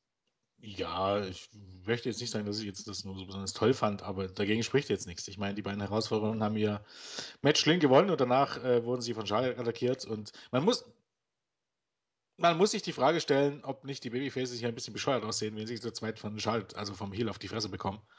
Äh, aber ähm, grundsätzlich ist daran nichts falsch. Becky war doch auch ein bisschen abgelenkt oder noch platt oder irgendwie. Die konnte Ja, okay, ja, kann man irgendwie so. noch halbwegs darstellen. Man Gut, hat zumindest damit nichts falsch gemacht, mal. genau. Naja. Also die, die Fehde finde ich in Ordnung. Also das läuft schon seit ein paar Wochen gut im, im Main-Bereich mit Charlotte, Becky Lynch und Sascha Banks. Das hat man schon oft viel, viel, viel schlechter gesehen. Ja. Dann gehen wir weiter. R-Truth als Pizzabote will Goldust eine Pizza bringen und das Blatt hat sich gewendet sozusagen. Jetzt will R-Truth die Gunst von Goldust äh, äh, ergattern, der natürlich, Stichwort absolute Freakshow, in voller Ringmontur, obwohl er keinen Auftritt hat, da Backstage offensichtlich immer rumlungert und irgendwelche Sachen da macht. Ähm, Laktoseintoleranz mag Goldust nicht, deswegen will er die Pizza auch nicht haben und geht weg. R-Truth läuft ihm hinterher. Mark Henry sagt, das ist gut, äh, ich esse die Pizza auf. Ja, das war äh, Humor, wie man ihn hier kennt. Ich bleibe dabei, ich mag die beiden immer noch, mir gefällt das. Jens wird sich bestimmt eines Kommentares hierzu enthalten, oder? Wie gesagt, erstaunlich, was man für auf der Road to WrestleMania Zeit hat. Ja, aber es war doch nur kurz. Erstaunlich, erstaunlich, für was man auf der Road to WrestleMania Zeit hat. Man hat unter anderem auch Zeit für ein WWE. Um das mal zu präzisieren. Entschuldigung, dass ich unterbreche. Man muss sich einfach mal überlegen, dass man in sowas kreative Kraft steckt, während man nicht mal, wie gesagt, die, die Hauptstoryline logisch hinbekommt. Was meinst du mit Hauptstoryline? Ja, das mit Shane McMahon. Dass Shane McMahon so. halt okay. seinen angeblichen Faustpfand ohne Not aufs Spiel setzt. Aber in sowas steckt man hier kreative Kraft rein. Und wenn man diese äh, Schwächen der Main Storyline nicht aufdeckt, was macht man? Man schreibt elegant drüber weg. Dann bleibt natürlich wieder Zeit für andere Sachen. Ja. Ja. Ach ja, es war so spannend. Das nächste Highlight folgt auf dem Fuß, denn das fünfte Match des Abends stand an. Die angekündigte Tag Team Championship stand auf dem Spiel. Y2AJ, frisch geformt als Tag Team, traten gegen The New Day an. Am Ende haben sie dieses Titelmatch verloren. New Day gewann nach einem Big Ending. Man muss das so deutlich sagen. Clean. Das war ein cleaner Sieg für New Day. Da war auch kein Fuck-Finish oder sowas vorher. Es war ein Blind Tag, den Jericho nicht mitbekommen hat, weil er, äh, ich glaube, Kofi in der Walls of Jericho hatte. Der konnte mit Big E dann den Wechsel vollziehen. Big E kam rein und hat dann das Big Ending angesetzt. Und das war's. Das Match war klasse. Insbesondere AJ Styles hat mich hier von vorne bis hinten überzeugt. Egal, welche Moves er gemacht hat. Es war spritzig, es war schnell, es, es, war, es war stiff, es war, es war fein geworkt. Da, da, das waren auch bei diesen äh, Springboard-Aktionen. Da, das war, nicht falsch verstehen, das war mundgeblasen. Das war richtig fein. Und so war das ganze Match auch. Wie gesagt, am Ende hatte Jericho die Walls of Jericho angesetzt. Äh, der Tag kam, Big E kam rein, Big Ending, dann war Schluss. New Day gewinnt clean, freuen sich für die Schneekönige, machen sich vom Acker. AJ Styles will zu Jericho, will ihm aufhelfen. Und viele haben es vorhergesagt. Ich ehrlich gesagt noch nicht. Ich hätte die beiden auch, ich weiß, Jens, darfst du gleich was zu sagen, auch noch gerne ein paar Tage länger zusammen gesehen. Ich habe es ja vorher auch schon gesagt. Ich kann damit einigermaßen um. Jetzt kam aber dann der Split. Äh, Jericho war großartig in diesem Segment. Er hat dann äh, drei Codebreaker angesetzt gegen äh, Styles. Der war nach dem dritten dann völlig weg vom Fenster. Und dann hat er noch ein Y2AJ-Shirt äh, von Jericho in den Mund gestopft bekommen. Backstage war dann Jericho ganz erbost, lief Renee Young in die Arme. Ja, Jericho, was, was, was, was soll denn das? Willst du dazu irgendwie noch was sagen? Ja, ja, will ich. Wir sind in Chicago. Hier ist Y2J geboren worden. Und was rufen die Fans heute? AJ Styles. Und ich sag euch, ich hoffe, ihr habt Spaß gehabt, denn ab heute wird das niemand mehr rufen. Jericho war großartig. Styles war großartig im Ring. Das Match war auch großartig. Ich habe null Bock auf Styles gegen äh, Jericho Teil 4. Aber hier habe ich überhaupt nichts zu meckern. Ähm, ich auch nicht, weil ich eben sehr, sehr erleichtert bin, dass man diesen, also ich war erstaunt, dass viele die beiden wirklich als Take-Team sehen wollte. Also bin ich auch jetzt noch, weil es einfach, zumindest wenn man Fan von AJ Styles ist, äh, ihm einfach nicht gerecht wird, ihn in, in, in diese absolut bedeutungslose Take-Team-Szene zu stecken. Das stimmt. Wenn man Fan von AJ Styles ist, kann man das doch unmöglich wollen. Also selbst wenn man der Meinung ist, dass, dass da ein paar ordentliche Matches rauskommen. Singles-Matches sind nicht nur wesentlich bedeutungsvoller, sondern sind in den meisten Fällen auch, zumindest bei WWE, wesentlich besser. Ja. Ich wüsste nicht, wann ich das letzte Mal ein Take-Team-Match auf 4-Sterne-Niveau gesehen habe. Das ist bei WWE Jahre her. Jahre. Das stimmt. Da hast du ja, recht. Warum sollte ich dann die beiden als Tag-Team sehen wollen? Weil ich kann, ich kann ja auch nur einen Gedankengang nennen, der für mich äh, subjektiv halbwegs Sinn machte. Daniel Bryan zum Beispiel ist auch durch äh, Team Hell No nein, Doch, doch, doch, doch, doch. Nein, nein, nein. Daniel Bryan war äh, während seines Runs als WHC hat er sich selbst obergebracht und von da an war er ober und dann hättest du mit ihm machen können, was du willst. Ja, das. Okay. Touché, Marc, ist richtig, aber Team Hell No hat ihm nicht geschadet. Ich meine auch. Hey, auch nicht unbedingt geholfen. Ja, weiß ich nicht. Weiß ich nicht. Man hat damit einfach ein Jahr überbrückt. Ja, aber. ja, das Jahr hat man bei, der, bei AJ Styles nicht, der ist 38. Auch, auch richtig, in Ordnung. Aber das war, ich kann ja nur sagen, dass das mein gefühlter Eindruck war, der auch bestimmt get- getrogen haben mag im Endeffekt. Aber ich sehe Styles derzeit einfach nicht in höheren Kartregionen. Das, das sehe ich in den nächsten Monaten leider nicht. Und dann ein Run mit Jericho, der muss ja auch nur ein paar Wochen dauern. Weiß ich nicht, hätte ich besser gefunden, als wenn er in der Midcard versauert. Es ist ein Gefühl, mehr ist es nicht. Das ist ja alles relativ. Alles au außer abseits vom, von der Authority und diesem Main Event ist im Grunde Midcard. Das stimmt.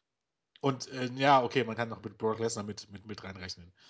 Ähm, soll heißen, ähm, alles, was nicht direkt mit der Authority zu tun hat, ist ähm, in der Midcard, außer Brock Lesnar gibt sich die Ehre. Und dementsprechend ähm, sehe ich einfach lieber AJ Styles gegen Chris Jericho oder AJ Styles gegen Kevin Owens oder AJ Styles gegen, ja, keine Ahnung, dann gehen die Gegner auch schon, oder die Stream-Matches hören dann auch schon langsam auf, wenn man ehrlich ist. Als, ähm, ähm, wie gesagt, in dieser Tag Team Division, die wirklich absolute Undercard ist. Da kann man sich auf den Kopf stellen und da kann man sich den New Day für unterhaltsam halten und da kann man Fan der League of Nations sein. Am Ende ist das Undercard. Am Ende sind das nämlich alles Geeks.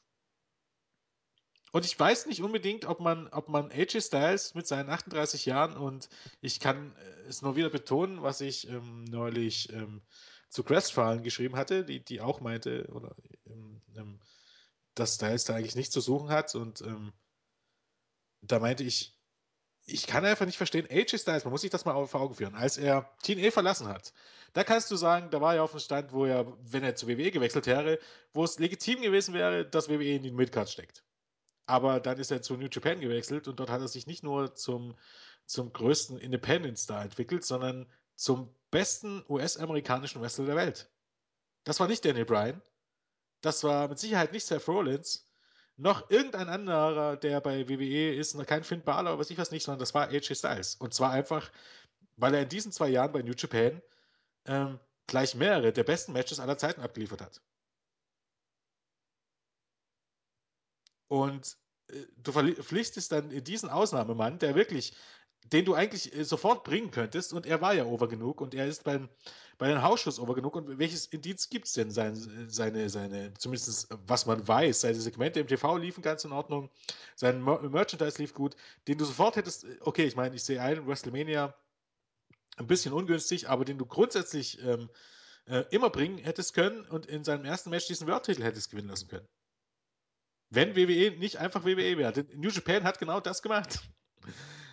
Weil es so einfach ist. Und er war sofort ober und du hattest sofort in ein, ein Main Eventer. Und diesen, diesen, diesen Herrn, selbst wenn man, wenn man äh, ihn nicht so kennt von dieser Zeit, aber ähm, dieses Momentum diese Chance vollkommen zu verpatzen, indem er ihn dauerhaft in eine Division steckt, in dem bei WWE noch nie wirklich Wert drauf gelegt wurde. Auch in den 90er Jahren nicht, aber da war es noch nicht ganz so schlimm wie heute. Da konnte man noch sagen, das war ein Sprungbrett für irgendwas. Heutzutage ist, ist die Take Team Division gerade für diese zusammengewürfelten Teams und Kofi Kingston, Big E und CB Woods sind auch zusammengewürfelt, aber da ging es mal positiv aus. Aber für die meisten anderen Teams, zusammengewürfelten Teams, ist das, ist das, wenn man so möchte, der Abstellraum von WWE. Und wenn man mit AJ Styles nach, nach ähm, nach äh, zwei Monaten bei WWE keine Pläne mehr hat, außer ihn in die Tag Team Division zu stecken, dann sieht es echt böse aus. Und dementsprechend ähm, großer Fan dieses Heel Turns ähm, von Jericho. Erstens, weil ich glaube, dass Jericho dieser, dieser Heel Turn gut tut. Ähm, mein Problem ist einfach, ich hätte diesen Heel Turn irgendwie gleich gebracht nach Styles Debüt und hätte bei WrestleMania das erste Match der beiden gebracht und nicht das vierte Match der beiden. Dann hättest du zwar diese Storyline hier nicht gehabt, aber ganz ehrlich, so toll war die Storyline nicht. Das stimmt. Also du hättest das gleiche bringen können wie zuvor auch, also dass Jericho ihm sagt, ja, ähm, Styles ist nicht der Phenomenal One und ich bin, also das gleiche, was er vorher schon gesagt hat, dass sie diese drei Matches hatten, hättest du auch bringen können und du hättest einfach diesen Part mit dieser Tag Team, mit diesen ähm, kurzen Bilden der Tag Teams einfach weggelassen und das hätte dieser Storyline am Ende nichts weggenommen. Und wie gesagt, wer Fan von AJ Styles ist, der kann sich unmöglich wünschen, dass er in der WWE Tag Team Division landet. Das wäre ein bisschen was anderes, wenn, wenn wir hier von der Ring of Honor Tag Team Division landen würde, äh, reden würden, aber das ist einfach nicht der Fall. Selbst da wäre ich kein Fan davon gewesen. Aber AJ Styles ist eigentlich jemand, der eigentlich im, im Geschehen um den World Title stehen sollte, auch bei WWE. Weil eben WWE heutzutage wesentlich weniger ähm, ja, wie gesagt, man hatte ja in den ersten zwei Monaten gesehen, dass Styles eigentlich überall, wo er war, ober war, ähm, dass er auch im TV gute Quoten erzielt hat, ähm, dass er Merchandise lief und dementsprechend war das ja ein Zeichen dafür, dass er nicht nur irgendwie den, den Hardcore der Hardcores bekannt ist, sondern wahrscheinlich sehr, sehr vielen im WWE-Universe. Und äh, dem Restlichen hättest du äh, ihn sehr gut als, als Topmann overbringen können und er sollte einfach bei Mania auf, auf, auf, auf einem anderen Niveau stehen. Ja, hast du sehr schön gesagt. Sollte. Das ist ja der Konjunktiv. Ja. Wie gesagt, Chris Jericho gegen AJ Styles, auch wenn es zum vierten Mal ist, als Einzelmatch, ist auf der WrestleMania Card immer noch höher anzusiedeln als Chris Jericho und AJ Styles gegen acht andere oder vier andere, fünf, sechs andere Geek-Teams. Das ist richtig. Gut. Ach so, das habe ich noch nicht gesagt. Das Match war natürlich klasse und vermutlich war es auch äh, das beste Match, was die New Day jemals gezeigt haben und wahrscheinlich auch jemals zeigen werden, wenn man jetzt mal ganz ehrlich ist. Wenn das jetzt nicht irgendwie so, wenn nicht mal irgendwie so ein, also jetzt ein reines Take-Team-Match, jetzt nicht irgendwie Leather-Matches und so, dann ähm, das bei TLC war schon klasse, oder aber ähm, von normalen Take-Team-Matches, ich glaube, wird es mit den Day nicht besser. Nee, die hatten ein Und das ist jetzt keine Abwertung, sondern einfach äh, ein Zeichen dafür, wie gut wirklich das Match war. New Day hatten ein großartiges Match gegen Cesaro und Kid. Das ist aber schon sehr lange her, aber das hier fand ich tatsächlich auch einen Ticken besser. War aber auch nicht unbedingt besser, wenn ich finde. nee, nee, das hier fand ich schon einen Tick besser. Das stimmt. das, ähm, ähm, ist ja auch keine Abwertung von den New Day, sondern einfach, ähm, ja, wie gesagt, das war einfach ein sehr, sehr, sehr, sehr, sehr gutes Match und sicherlich eines der besten jetzt im ersten Vierteljahr. Ja. Das, da, da passte aber auch echt alles. Also gegen Jericho und, und Styles. Äh, du hast auch die beiden New Dayer im Ring gehabt, die es auch ganz gut bringen. Das, das passte schon. Dann machen wir es äh, kurz und knackig mit dem, was als nächstes auf der Karte steht. Kalisto trat im sechsten Match des Abends gegen Tyler Breeze an, hat das dann auch relativ schnell gewonnen, nachdem Salida Del Sol. Zwei Minuten ging das Ganze. Hier wird äh, Kalisto jetzt ein bisschen aufgebaut. Was heißt aufgebaut? Er hat mit den Lucha Dragons bei SmackDown ja schon wieder, Achtung, Spoiler, äh, weghören, schon wieder verloren. Äh, whatever. Dann wurde uns ein Hype-Video gezeigt. Der Big Boss Man kommt in die WWE Hall of Fame. Er ist einer wie, wie viele andere, was ich, Rick Martell wurde auch letztens genannt wieder, die jederzeit in die Hall of Fame aufgenommen werden können. Also es sind so, eigentlich kann jeder in die Hall of Fame gewissermaßen, wenn Vince gerade Bock drauf hat. Beim Bossman macht es ein Stück weit, finde ich, schon Sinn. Ich bin, also wir sind mit ihm ja groß geworden, letzten Endes, Jens und ich, der war in unserer Zeit noch recht aktiv, kam in der Attitude-Ära dann ja auch nochmal wieder äh, zu, zu Ehren, aber so diese Heyday-Phase, die Fehde da mit Hulk Hogan auch, die er hatte, als relativ agil auch, äh, ja, was soll's, es ist die WWE Hall of Fame. Wollen wir da viel groß zu sagen? Ja, ich sag mal so, wrestlerisch war er eher auf einer Stufe von Ryback einzuordnen, wenn man jetzt mal ganz ehrlich das ist ist. richtig. Aber er hatte eben halt äh, ein gutes Gimmick, zumindest als Big Bossman, so äh, später als, als hier äh, Rogers hat er mich nicht so äh, umgehauen. Aber er ist eben halt in vielen in Erinnerung geblieben und auch darum geht es in der Hall of Fame und deswegen ist das schon berechtigt. Wesentlich mehr berechtigt als, als so äh, Coco. B-Inductee, wenn man so möchte, als beispielsweise Coco Beware oder andere Leute. Auch als, wie gesagt, ich kann mich nur wiederholen, als beispielsweise The Godfather oder was jetzt bald noch kommen wird, äh, Shacklin, ähm, Oh was ja. überhaupt gar keinen Sinn macht, wenn man jetzt ehrlich ist. Ähm, ich, wie gesagt, es ist halt ein bisschen komisch, wenn man dann so Leute ähm, auf eine Stufe mit Sting und Hulk Hogan stellt. Das ist halt, äh, ich weiß nicht. Es gibt ja dann auch keine, es gibt ja keine Kartrekorden in der Hall of Fame, sondern wer in der Hall of Fame ist, ist in der Hall of Fame und auf gut Deutsch sind dann eben halt Leute wie Coco Beware auf einem Level mit äh, Hulk Hogan. Und Ric Flair. Genau. Ja, das ist halt einfach ein bisschen doof. Aber Big Boss Man gehört da schon rein. ja, das denke ich auch. Wenn man, wenn man sich schon so aufbläht, dann gehört er. Genau wie Rick Martell, der natürlich fehlt, äh, gehört er definitiv rein. Ja, also ich meine, Bossman war immer relativ over und ja, das, das ist schon, das, das, das geht schon glatt. So, äh, Backstage, äh, Kalisto, großartig, von Jojo zum Interview und zu seinen WrestleMania-Plänen gefragt, ja, Rey Mysterio finde ich total gut und Eddie Guerrero sind auch, war auch sehr inspirierend und naja, so Ist ist, es mittlerweile Kalisto. Ist es mittlerweile echt so Norm geworden, dass, äh, dass irgendwelche Fragen gestellt werden und die Wrestler gehen gar nicht davon ein, äh, auf ein, sondern schwafeln irgendwas anderes? rum? Ja, Wer schreibt diese Scheiße? fürchterlich, fürchterlich. Und Kalisto sieht dabei auch nicht gut aus. Das ist alles. Ich, ah, ich glaube, Jojo hat, hat nicht direkt so Road Wrestler gefragt, sondern eher, was, was Kalisto so antreibt im Moment. Und Ja, genau. äh, Kalisto sagt wirklich in, in jeder Promo, äh, wie toll er Rey Mysterio und Eddie Guerrero fand. Egal, was die Frage war. genau. Ja, er sieht da, er sieht nicht gut aus. Das muss man, muss man schon so sagen. Wer, Aber, schreibt, ja, wer schreibt diese Dialoge? Das ist unfassbar. Ja, weiß ich nicht. Irgendein Filmregisseur. Wir machen ja Filme. Nee, mit Sicherheit nicht. Irgendjemand, der in seinem Leben noch kein Buch gelesen hat. Wahrscheinlich doch Vince Russo. Vince Russo, der, der, der berühmteste Writer der Wrestling-Geschichte, nicht der beste, im Gegenteil, äh, hat zugegeben, schon vor Jahren, dass er in seinem Leben eigentlich noch nie ein wirkliches Buch gelesen hat. Dieser Mann schreibt Geschichten oder will Geschichten im Fernsehen schreiben. Und will anderen Leuten erzählen, was, was richtig und falsch ist. Für alle Vince Russo-Liebhaber da draußen. Ruhig. Ruhig, Jens. Jetzt geht's aber weiter, denn nachdem sich Callisto entsprechend geäußert hat, kam Ryback dabei, äh, vorbei und hat sich aufgeregt. Das kann doch nicht sein. Ich habe ja noch gar kein WrestleMania-Match. Das gibt's doch äh, überhaupt nicht. Überhaupt. Äh, Sin, äh, Callisto, wo du gerade hier bist, äh, das mit Sin Cara hat ja auch relativ wenig, wenig Sinn. Äh, geh mal weg. Äh, dein, dein Superhelden-Gimmick äh, mit der Maske, klar, total cool, aber ich bin der Big Guy und pass mal auf. Äh, Tech-Teams ziehen dich eh nur runter und ich werde jetzt äh, die Social Butterflies mal auseinandernehmen.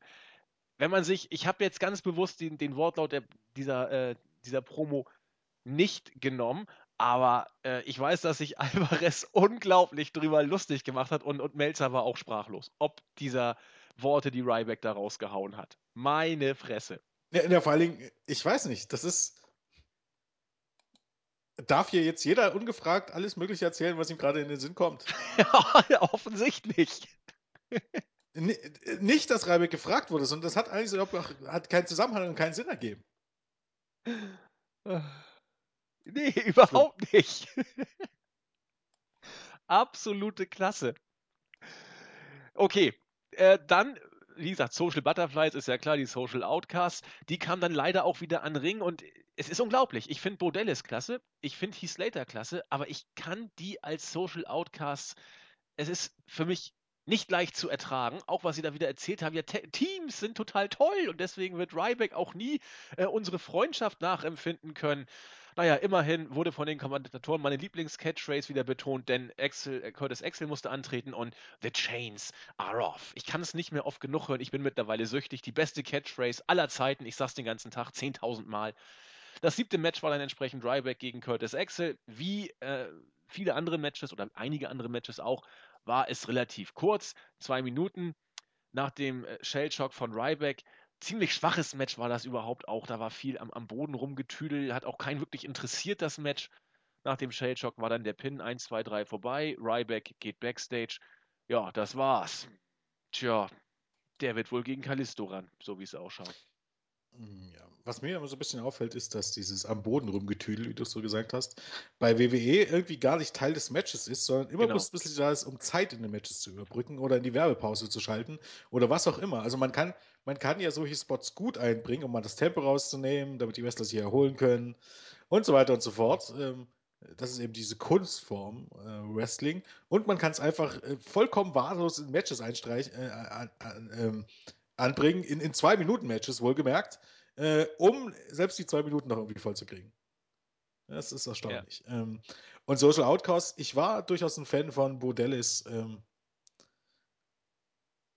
ich fand einfach seinen Charakter, der war irgendwie, der war so scheiße, dass er schon wieder gut war. Ja. Und damit hatte er auch Potenzial, gerade als Chopper. Und Heath, ich habe nichts gegen Heath Slater, ich bin aber nicht der allergrößte Heath Slater-Fan, wenn ich jetzt ganz ehrlich finde. Ich fand ihn nie so toll, aber ähm, er hat zumindest Talent. Aber Adam Rose und Curtis Axel, sorry, dass ich das sage, ähm, in einer fairen Welt, wo es darum gehen würde, dass beim Marktführer oder dass bei der ersten Liga, wenn man das jetzt in, in, in wirklich Sport-Metaphern ähm, nennen würde, haben Adam Rose und Curtis Axel gar nichts zu suchen. Ja. Curtis Axel ist kein halb so guter Wrestler, wie einige da draußen glauben. Er ist nicht schlecht, aber er ist bestenfalls unteres Mittelmaß auf ähm, WWE-Standard jetzt bezogen. Und in Sachen Charisma, keine Ahnung, ähm, hat irgendwie sein Vater und sein Großvater wahrscheinlich alles für die nächsten 20 Generationen aufgesaugt. dass für den guten Curtis nichts mehr übrig geblieben ist.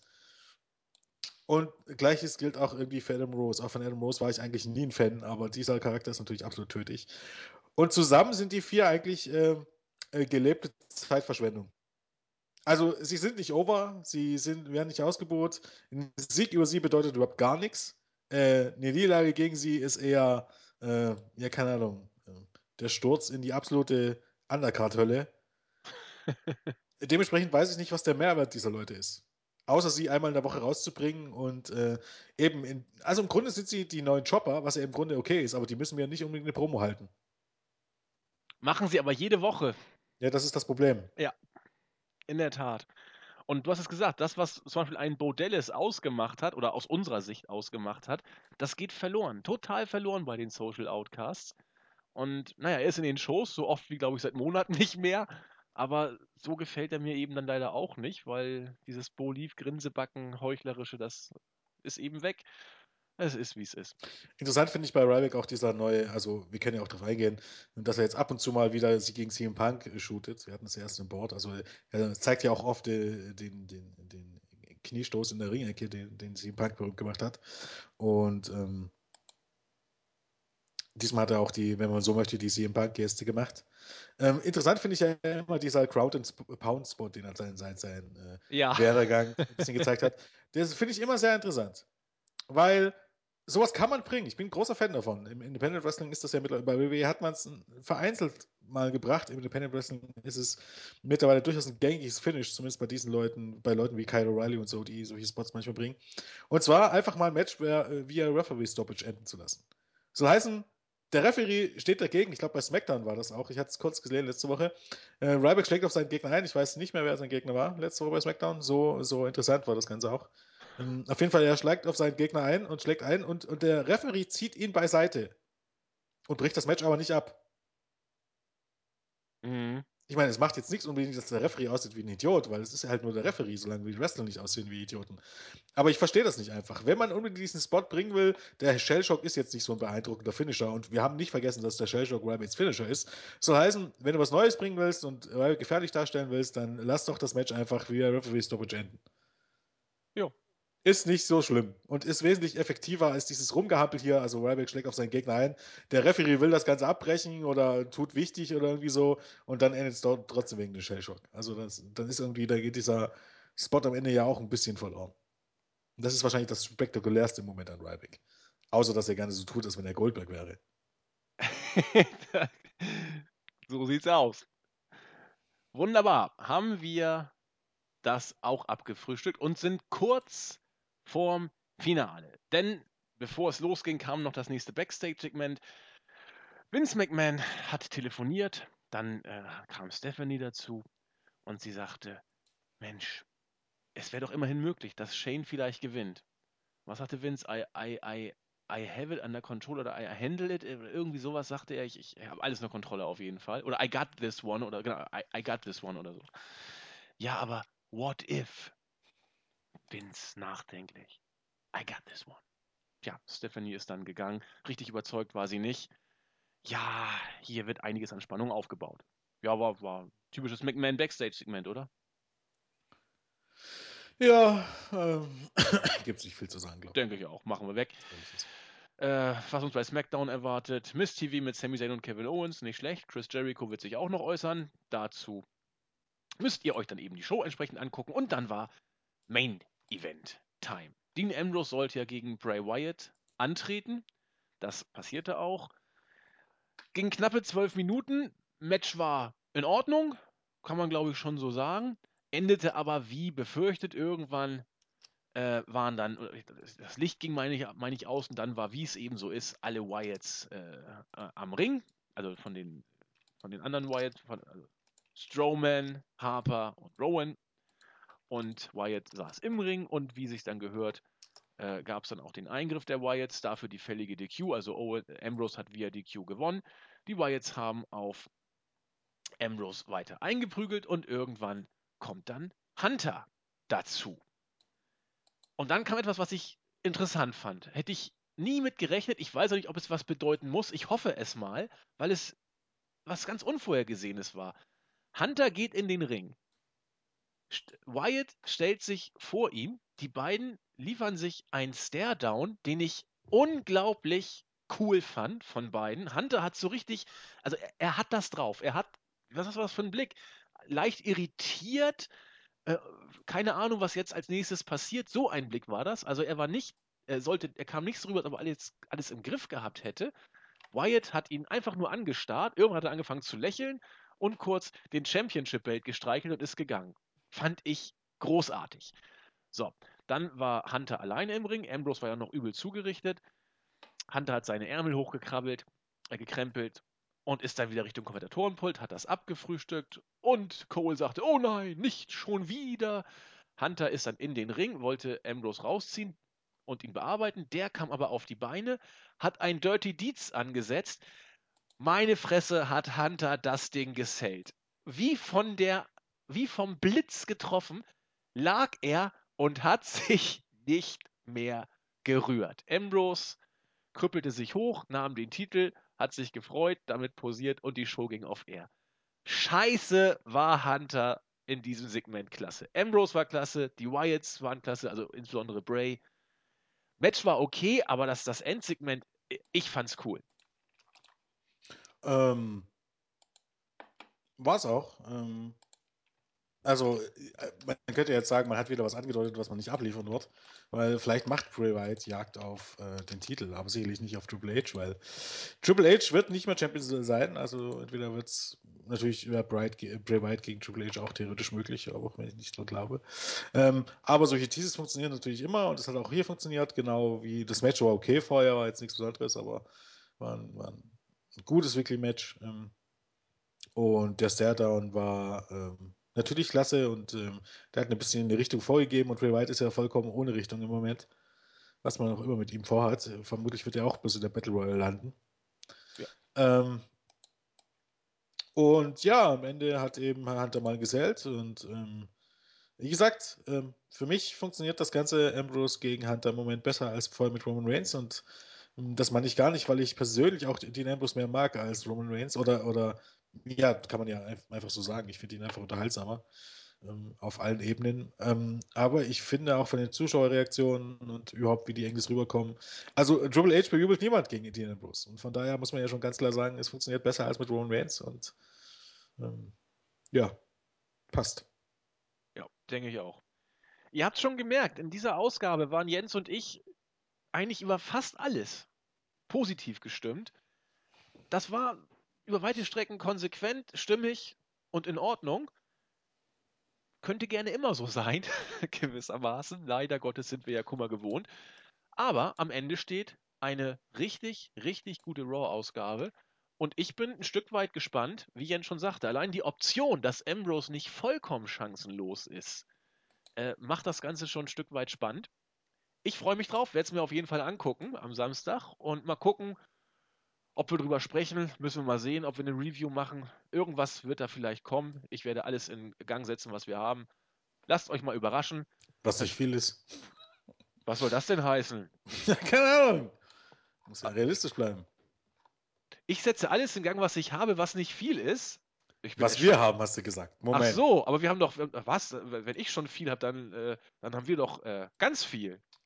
Ja. Ist ja egal. Ich wollte heute mal eine alte Tradition, alte Tradition, was habe ich vor ein paar Wochen mal gemacht mit Julian.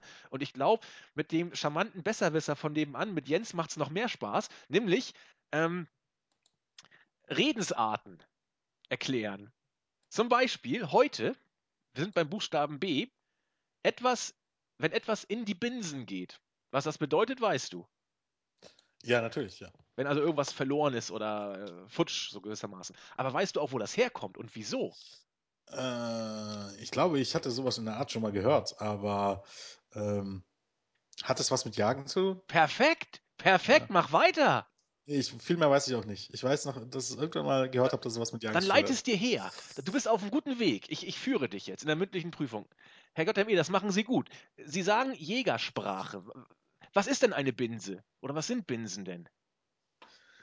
Äh, äh, ähm, äh, ich, ähm, ich weiß nicht, ich glaube, Binsen nennt man auch ähm, ähm, Schilf oder sowas. Ja, sehr schön. Ein, ein, ein Gewächs, das äh, eben im, im, im, im, Wald jetzt nicht zwingt, aber äh, da eben auch vorkommen kann. Das ist eben sehr ah, hochgewachsen. Ich glaube, ich, ich, ich, ich Ja, mach weiter.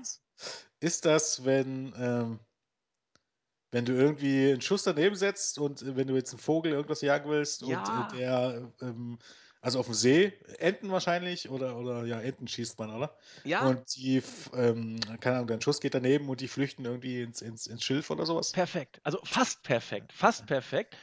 Jetzt nicht zwingend auf dem See, aber wenn das, wenn das Wild, egal ob es jetzt Vogel oder äh, Hase oder Reh oder was auch immer ist, in die Binsen flüchtet, dann kommt der Jagdhund dann nicht mehr hinterher. Dann ist es quasi Ah, verloren. Deswegen ist das okay. in die Binsen gegangen. Also ich bin beeindruckt, Jens. Du hast es fast ganz alleine hergeleitet. Und äh, unsere Hörer sind auch jetzt äh, wieder um eine Redensart reicher. Damit kommen wir zu den heutigen Grüßen. Jens, hast du was vorbereitet? Ich habe. Äh, Nein. na? Nein, Nein. nein. Ähm, dann grüße ich Jürgen Domian. Den grüße ich auch. YouTube-Kacke heißt er auch. Er hat zwei Namen offensichtlich.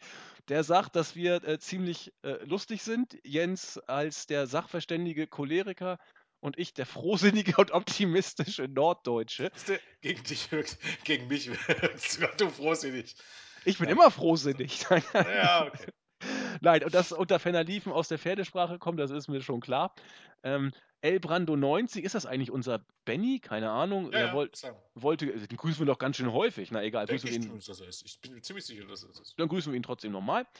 Äh, Ja, ist es. TH, Ja, ist es. äh, ist es, perfekt. TH, Pascal Amos. Und äh, falls ihr mal Bock habt, bei uns im Board gibt es eine WI äh, Rumgequassel im Teamspeak. Da könnt ihr euch anmelden. Da war ich gestern mal kurz. Da war eben äh, Brando auch, Old Dirty Rocker war da, Wally war da, Lupo war da, äh, Tap Out war da, äh, Luke Geld. Viele sind da, wen ich vergessen habe, nicht böse sein. Es war eine ganze Menge da. Da könnt ihr auch mal ein bisschen mitschnacken und euch mit den Usern aus dem Board äh, unterhalten. Ab und zu gucke ich da mal rein. Insofern, da kann man sich auch mal treffen. Das sind quasi die Grüße, die ich loswerden wollte. Jens hat keine Grüße oder ist irgendwie Geburtstag oder irgendwas Ja, hast, online? hast, hast du jetzt irgendwie alle, alle von äh, zusammengesucht schon von YouTube und äh, Nee, ich habe nicht alle. Ähm, dann wollen wir alle durchgrüßen? Können wir auch machen. Ja, natürlich. Wenn, dann, dann also mach nein, mal. Dann mach du. nein, ich, ich meine alle, die gegrüßt werden wollen. ja, die habe ich, glaube ich, aber durch, die Okay, gegrüßt hast werden wollen. Mir war so, als wenn da hätte noch jemand gefehlt. Warte mal. okay. Äh, Startseite und so auch? Nee, Schatz, da, guck du mal Startseite, bitte. Okay, dann, dann guck ich mal. Erzähl mal bitte weiter, lass dir mal was einfallen. Ich, ich guck lasse mir mal was einfallen. Denn irgendwo. Ach ja, das war ja auch hier äh, Jürgen Domian, der, der uns gegrüßt hat. Der hat uns quasi äh, seit gegrüßt. Wen kann ich denn hier noch? Die haben wir alle. Weiß ich, haben wir Hegelbert Dinello. Das klingt äh, spannend. Den haben wir, glaube ich, noch gar nicht gegrüßt. Nero haben wir, glaube ich, auch noch nicht gegrüßt. Und DJs Blade, weiß ich nicht, haben wir auch, glaube ich, nicht. David Drenitsch. Und ich glaube, damit haben wir alle gegrüßt. Jens, die Startseite. Ähm, ich grüße mal, auch wenn Sie sich jetzt nicht unbedingt ähm, gemeldet haben für Grüße, grüße ich mal äh, den True Fenris, äh, der auf der Startseite geschrieben hat, und den äh, Renault Teros äh, mit, mit O alles, äh, 82 aus Rand Dresden, also es ist gar nicht so weit weg äh, von mir, dementsprechend Lokalpatriotismus muss ja auch mal sein. Mhm. Und äh, nein, ich bin heute nicht in Shootlaune. Nein, heute keine Shoots. Oder gibt es wieder einen, einen geheimnisvollen Shoot? Nein, nicht wirklich. Nee. Nein, ich dachte nur so. Nein, egal. Lassen wir das einfach. Egal. Die Ausgabe war so harmonisch und so entspannt, da gehen wir heute ohne Shoot raus. Das passt schon. Ja, wir sind durch. Wie gesagt, habt Spaß mit der Ausgabe. Wir wünschen euch eine schöne Woche. Viel- Okay, eine Sache habe ich doch. Eine noch. Sache hat Jens noch. Ich kann das einfach nicht. Und zwar der Herr Sprudelpör, der hat nämlich sich darüber beschwert, dass wir uns äh, immer über die Storylines aufregen und er braucht keine Storylines auf diese RTL am Nachmittag Story, kann er nämlich verzichten. Und er regt sich darüber auf, dass wir uns darüber äh, beschweren, insbesondere ich. Äh, Nur das zusammenfassen. Da schaut jemand WWE. Obwohl er keine Storylines sehen will und kein RTL Nachmittagsstory und WWE ist voll dieser Stories, wenn es mal Stories gibt. Was ich jetzt gar nicht kritisiere, sondern wenn es gut gemacht ist, ist es okay. Aber jemand schaut, schaut also quasi nur WWE wegen den Matches und schaut sich aber WWE an. Da fehlen mir die bisschen die Worte. Also du hast da draußen äh, New Japan, du hast da draußen PWG und wenn man WWE als heutzutage immer mehr sportlastig sieht, muss man ganz ehrlich sagen, dann ist PWG die eindeutig bessere Wahl. Und wenn man es mehr auf Geschichten erzählen in Matches sehen will, dann ist New Japan. Also WWE sind das, was WWE macht, ist natürlich in dem Sinne einzigartig und äh, man hat die beste Präsentation und man hat ähm, es ist halt alles ein bisschen mehr Entertainment oder so, aber wenn es jetzt ums reine Wrestling geht, möchte ich mal behaupten, da gibt es größere Alternativen. Punkt. Naja, Trotzdem, he- weil wir euch allen Liebe bringen, auch herzliche Grüße an dich. Nein, nicht allen. Von, von, aber vielen. du Ähm, vielleicht, ich nicht. Ich ja, Ich genau. habe auch einen Ruf zu verteidigen. Ja, das musst du auch. Aber Großmeister S grüße ich auch nochmal, der hat mich letztens angeschrieben. Und damit sind wir durch. The Chains are off. Wir auch. Wie gesagt, bis zum nächsten Mal, wann immer das auch ist. Macht's gut. Tschüss. Tschüss.